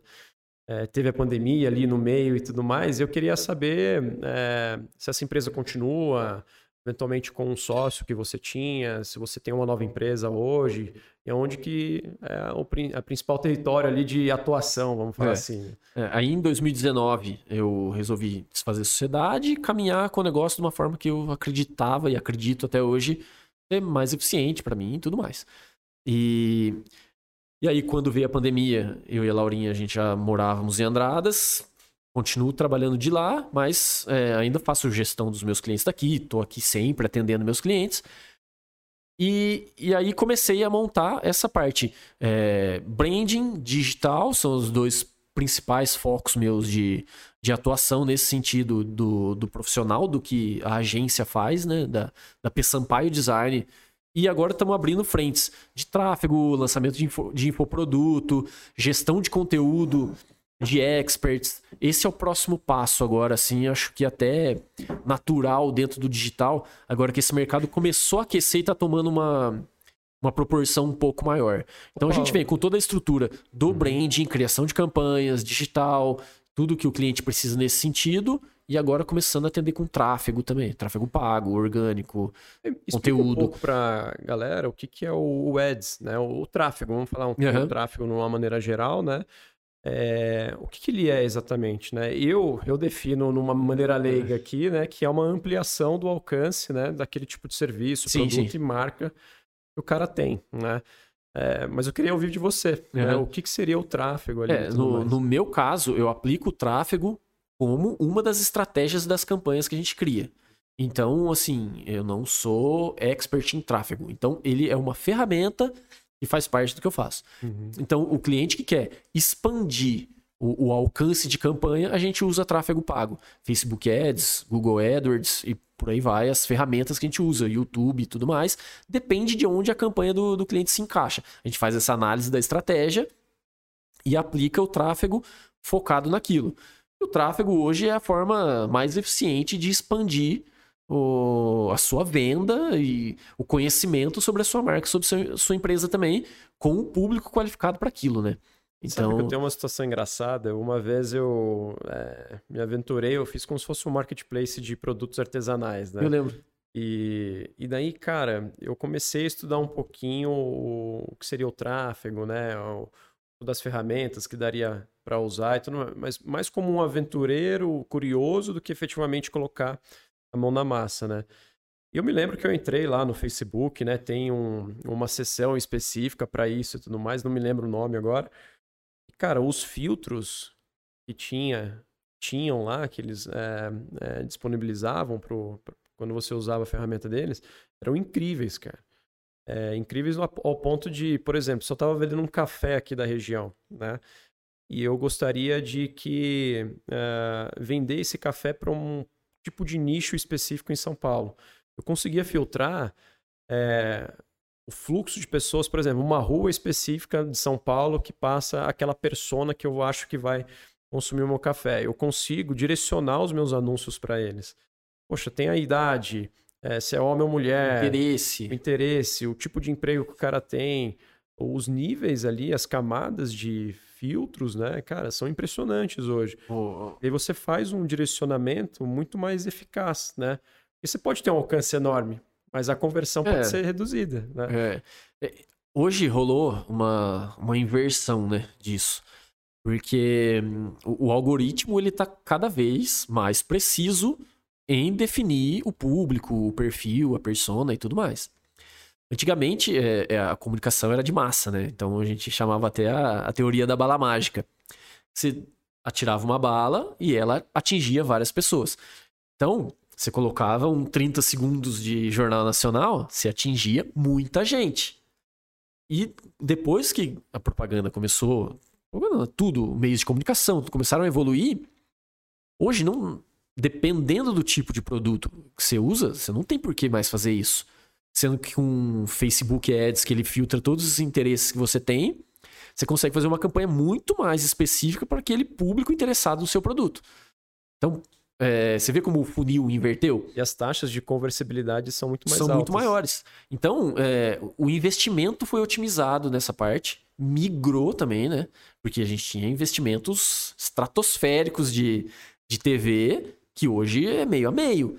Então, eu, eu devo ter até falando coisa errada aqui, mas eu acho que na internet hoje deve estar até maior o investimento, principalmente dos pequenos negócios, né? Uhum. Que é o que alavanca aí uma porcentagem muito grande do mercado. Então, o cara que tem o café, ele não precisa mais pensar muito grande no que ele vai divulgar, sendo que ele pode fazer um negócio muito específico, cara. Eu posso vender só na região. Pra que, que eu vou é, anunciar no sul com baita de um frete que vai sair mais caro que o meu produto? Meu produto não vai vender. Então, o tráfego não é só apertar um botão aqui, sair dinheiro no outro. Isso não existe. Uhum. Para nada isso existe, né? Então, é essa inteligência da otimização do negócio. Então, ó, eu vou fazer um tráfego, mas como está a minha oferta? Como está meu produto? Como está a minha comunicação? Qual que é a cara da minha marca? Sabe? Uhum. É, volta a falar no iPhone, cara.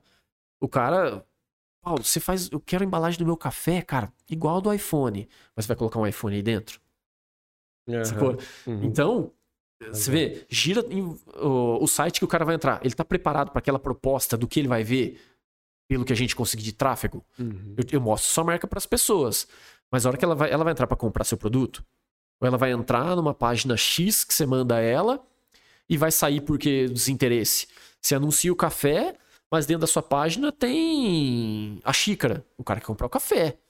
A xícara ele tem na casa dele. Uhum. Você pode fazer um combo de produto, tudo bem, mas você entendeu? No, você tem que ser específico na oferta. A, a oferta que seu Sim. produto, você está entregando aquilo que você promete no anúncio. Então o tráfego ele gira em torno de tudo isso.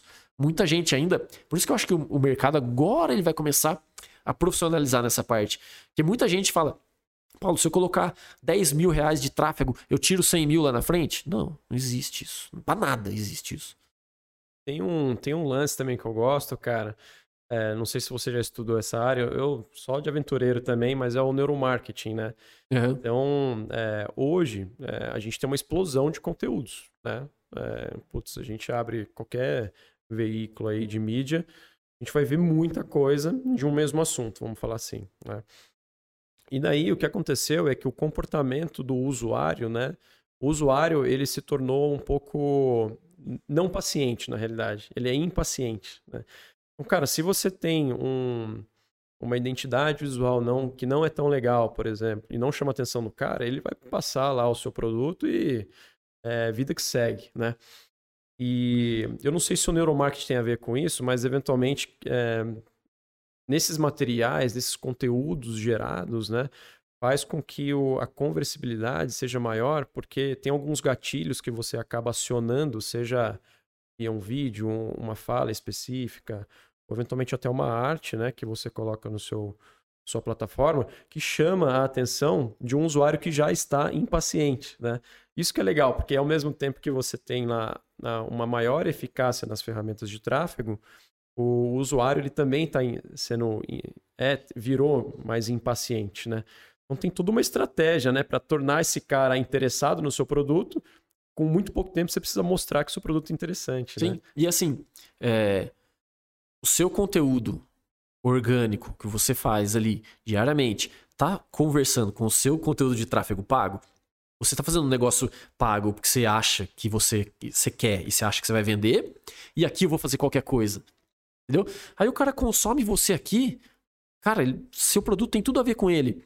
Mas aí você faz um anúncio querendo empurrar produto no cara. Não conversa. Aí o cara faz essa associação. Entra um pouco dentro disso que você está falando.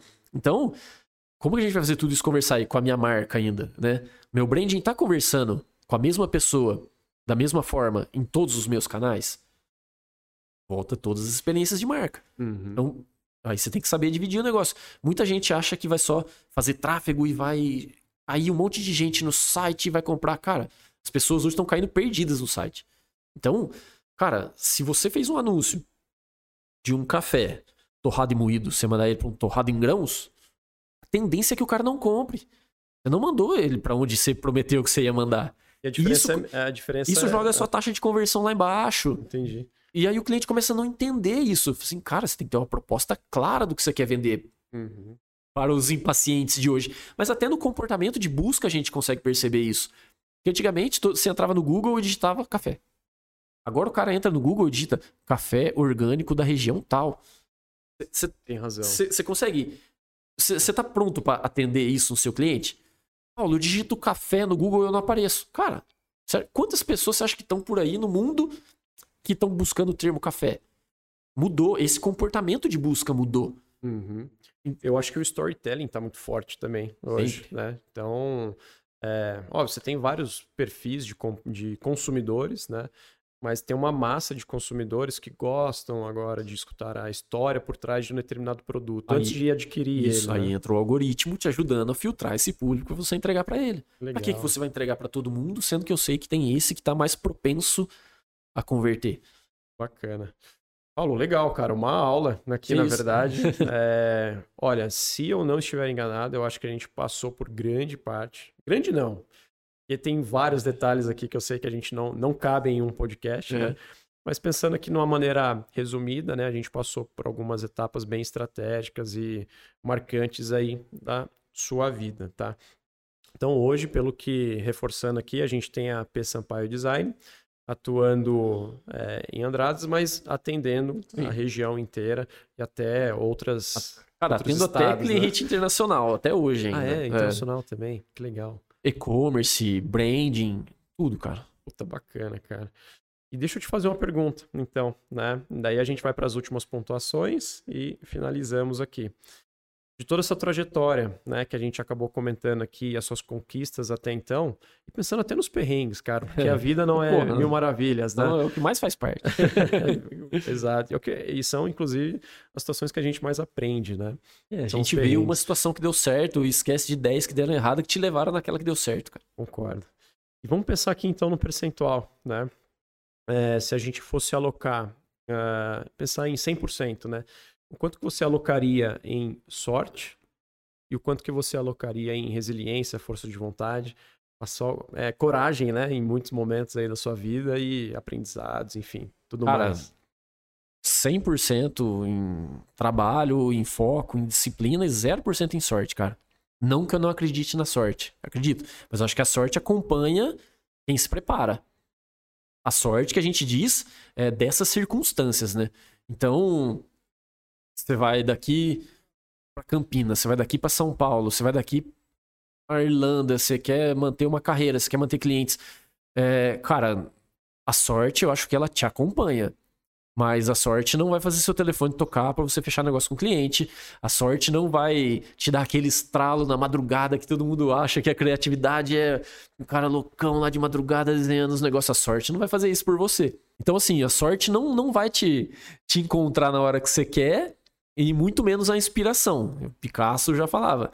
É, a inspiração existe, mas ela precisa te encontrar trabalhando. Porque não adianta nada você estar tá inspirado jogando bola. Verdade. Temos todos os momentos da nossa vida, mas é, eu acredito muito nesse, nessa parte do, do trabalho focado, sério, bem feito, comprometido, né? Uhum. É, com isso. Então, pô, você pode ter mil ideias agora. Voltando, vale 20 centavos a bacia de ideia, cara. Se você não anotar a que você vai fazer, que você acredita ser melhor, e executar, você pode ser o cara mais sortudo do mundo. Você pode ganhar na Mega Sena, claro que essa sorte existe. Uhum. Mas agora a sorte a sorte no trabalho, eu acho que é o trabalho por si só. É, é o comprometimento. Você sabe, eu tenho uma uma camiseta, cara, de uma a marca chamada Reserva, né? Eles uhum. fizeram todo sim, um sim. trabalho sim, de rebrand, né? A Reserva anos atrás não era tão conhecida como é hoje, e tudo mais. E essa camiseta, ela é verde e, e o, aqui no peito dela, né, ela tem um trevo de quatro folhas. Né? E daí esse trevo, né, de quatro folhas, quando você olha a parte de trás da camiseta, tem um, um trevo assim escrito, escrito o seguinte: a, so, a sorte é você quem faz, é. né? Não é algo que você espera que aconteça, é, sei lá, a vida vai mudar da noite para o dia. Mas na realidade, a sorte é aquela pessoa que precisa fazer a sua própria sorte, né? Então ela veio com essa mensagem, a camiseta, né? O vendedor me falou, falei, me dá agora, né? Então vai, cara. Soube vender muito bem também. Não, mas isso resume tudo isso que falou. Cara, você faz a sorte, você faz a oportunidade, você que faz. Nenhuma porta abre sozinha, cara. Você tem que bater. E deixa eu te perguntar, é tem acompanhado esse lance dos NFTs, mudando um pouco de, Cara, de assunto? Tenho aqui? e é um mercado que muito me, me interessa, vamos dizer uhum. assim. Não pelo interesse só comercial de negócio. É, mas eu já venho acompanhando, a gente até trocou essa ideia, o mercado financeiro há um tempo, que é uma parte que eu gosto muito, cara. Muito assim, fui me descobrindo até.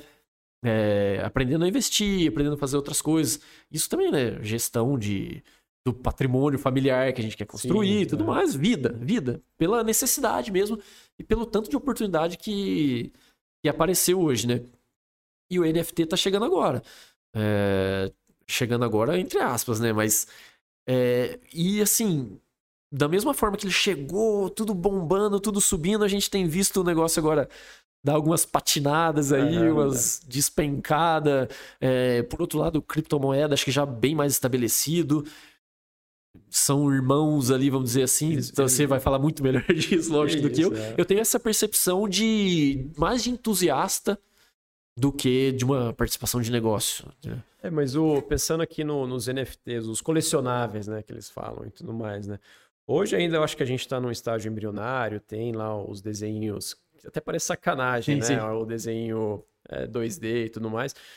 É, porém, é, já tem grandes artistas fazendo né, grandes obras, né? É, e tokenizando isso, né? Transformando essas Sim. obras em NFTs e realizando leilões por lá, né? É, cara, o que, que você vê desse mercado? Você acha que tem o um potencial de, desses colecionáveis, vamos falar, um pouco mais sérios, né? Não é, os desenhos Cara, mais... É, falando na, na arte clássica, no, no caminho de arte clássica, ainda eu acho que, pensando com a cabeça do artista, talvez ainda não esteja tão preparado assim. Eu acho que você acaba percebendo alguém do mercado puxando um artista para fazer isso. Você não vê uma iniciativa própria do artista fazendo isso. Não tanto como a gente imagina. Claro que tem os caras que estão fazendo isso. Mas aí você puxa lá para trás, cara, artista só ficava famoso quando morria, sabe? O, o trabalho, a, a, obra dele, né? Só ia ser reconhecida muito tempo depois. Então, é, tô tentando traçar um paralelo a o estilo de arte e, e negócio. É, eu vejo, então, alguns caras do mercado, opa, esse cara que tem um potencial de, de tokenizar a arte dele e a gente vender isso como NFT e fazer um negócio disso. Eu não vejo tantos artistas assim que não sejam do meio digital Falar, cara, eu vou fazer uma uma linha de obras que eu vou tentar tokenizar isso e daí eu vou atrás de alguém do mercado para tokenizar isso para mim. Você uhum. entendeu onde eu tô querendo uhum. chegar? Sim. Então eu vejo isso ainda como uma, uma barreira. Não sei se é o caminho da arte. Sinceramente, é, preciso pensar mais, não tenho uma opinião formada ainda sobre isso, pensando nisso agora.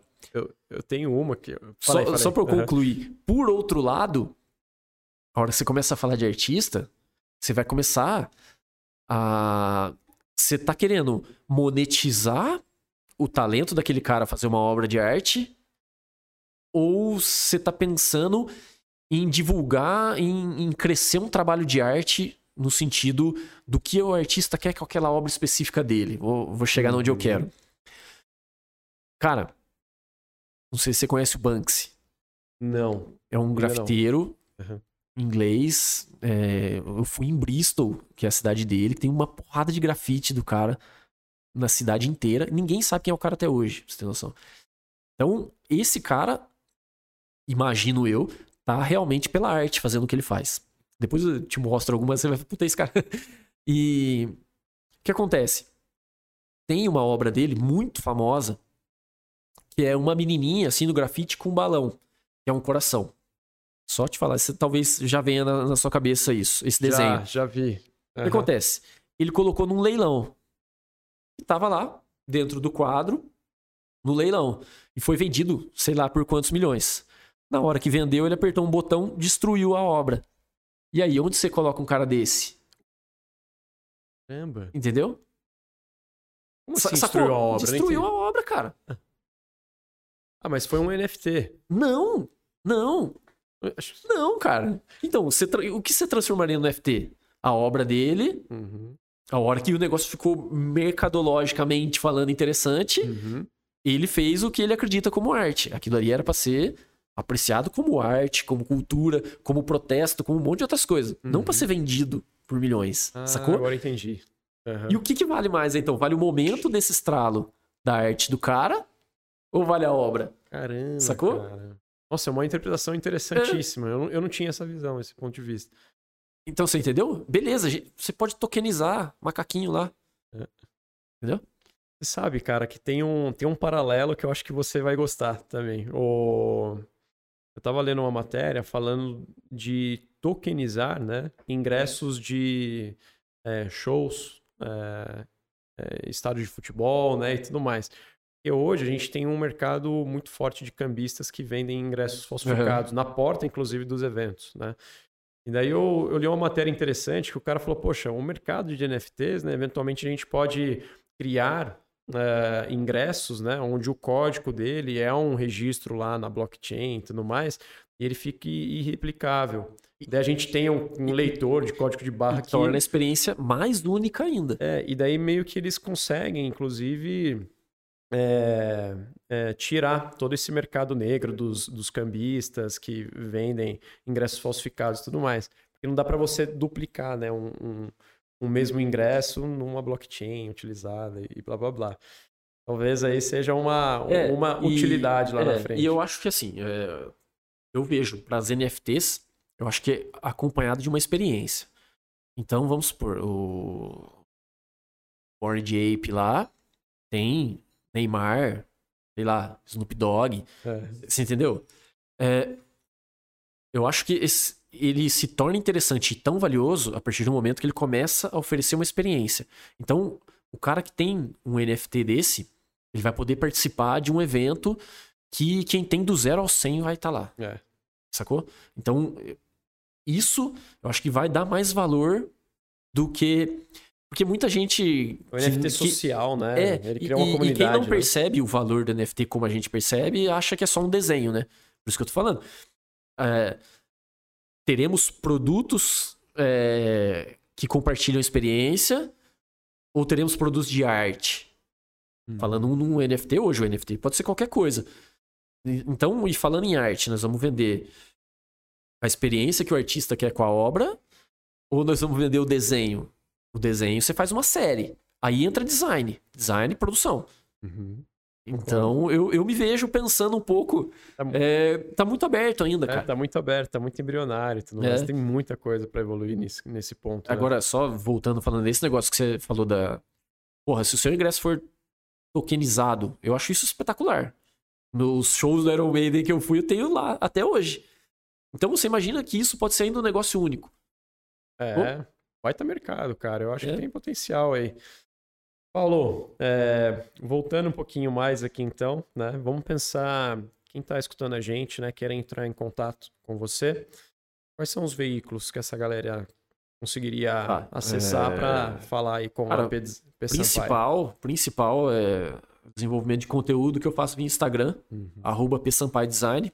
Trabalho bastante desses conteúdos que a gente conversa lá, gosto de desenvolver bastante isso lá também. E o psampaio.com.br também, com portfólio, aí a parte mais é, do trabalho mesmo. E agora com essa parte do desenvolvimento, abrindo algumas outras coisas, também tem a rede social Express, que é onde eu quero levar mais essa parte do conteúdo é, para clientes e a parte de tráfego e tudo mais. Quero também trazer um pouco disso por esse outro perfil. Legal. Cara, o seu Instagram é muito bom. É, Obrigado. Sério, eu, fazendo assim um elogio genuíno mesmo, sem compromisso nenhum, porque o seu Instagram, cara, ele não é aquele Instagram de agência que só coloca arte bonita e ah, venha, venha conversar com a gente, contratar os nossos serviços. É um Instagram, cara, que você gera conteúdo até é, muitas vezes até técnicos ali do dia a dia, né? E é, tem, mas é uma linguagem adaptada, né? No sentido de é, traz uma proximidade muito legal com quem segue você oh, e tudo mais. É, você faz aquele modelo de carrossel, isso, é. né, que eu gosto pra caramba, e vou aprendendo toda vez que eu vou passando a, as imagens. Eu, eu, eu, tento levar ali, assim, essa parte do conteúdo, é, um pouco da parte, lógico, profissional, e, e eu, às vezes eu me pego pensando, pô, o que será que um cliente tem dúvida, por exemplo? Aí eu faço um, um mais técnico, e talvez tire alguma dúvida. Isso gera lead, outras coisas que você puxa pelo conteúdo. E se eu falo pro cliente, ó, conteúdo dá certo, eu posso mostrar para ele realmente conteúdo dá certo, porque pelo meu Instagram eu consigo fazer isso. É, mas isso traz uma, uma mensagem muito legal de vocês, uma missão muito legal da P Sampaio, que é colocar os sapatos do cliente. Sim, né? sempre. Então, cara, qual que é a visão dele, né? Quais eventualmente são as dificuldades que ele tem, né? E daí você faz o conteúdo com base nisso, é. isso que é legal, né? E daí, cara, é um ganha-ganha, né? Ele vai ganhar com a expertise e vocês também vendendo essa expertise e tudo mais. Sim. Paulo, eu acho que a gente chegou no final. Você tem algumas últimas pontuações antes Cara, da não. gente falar um, um tchau aqui pra galera? Não, valeu. Só agradeço mais uma vez aqui, trocar essa ideia um pouco mais formal em alguns casos, assim. Mas, pô, muito obrigado pela experiência e parabéns por todo o trabalho que você está desenvolvendo. Cara, é, trazendo pessoas diferentes para falar de negócios, principalmente negócios locais, né? Que a gente vê, isso está sendo, cara, uma baita de uma injeção de. tá oxigenando o mercado é, as pessoas começam a se conhecer um pouco mais também, eu acho. Isso. É, cara, você tá juntando muitas pontas e aproximando muitos negócios, eu acho. E, porra, isso é sensacional, principalmente pro tipo de mercado que a gente vive aqui no interior. É, parabéns para você agora pelo Obrigado. trabalho que você tá fazendo, que é muito trampo. É, e assim, a qualidade sua tá excelente, negócio de primeira mesmo. Parabéns e agradeço mais uma vez aqui. Obrigado, essa cara. Ideia. Eu tô até arrepiado aqui, é. meu, mas obrigado mesmo aí. Né? Eu aprendi com os mestres, vamos falar assim. E provavelmente hoje eu aprendi bastante também aí vários conceitos que eu nem conhecia, né? E visões, óticas também que eu nem tinha antes. Então, esses bate-papos aqui é um bate-papo de bar que a gente também acaba aprendendo, né? No final do dia. Valeu, eu tenho certeza que a galera gostou e vamos ver aí. É... Quem sabe a gente faz uma versão 2.0 lá na frente também. Bora nessa. Valeu. Valeu. Abraço, gente. Tchau, tchau.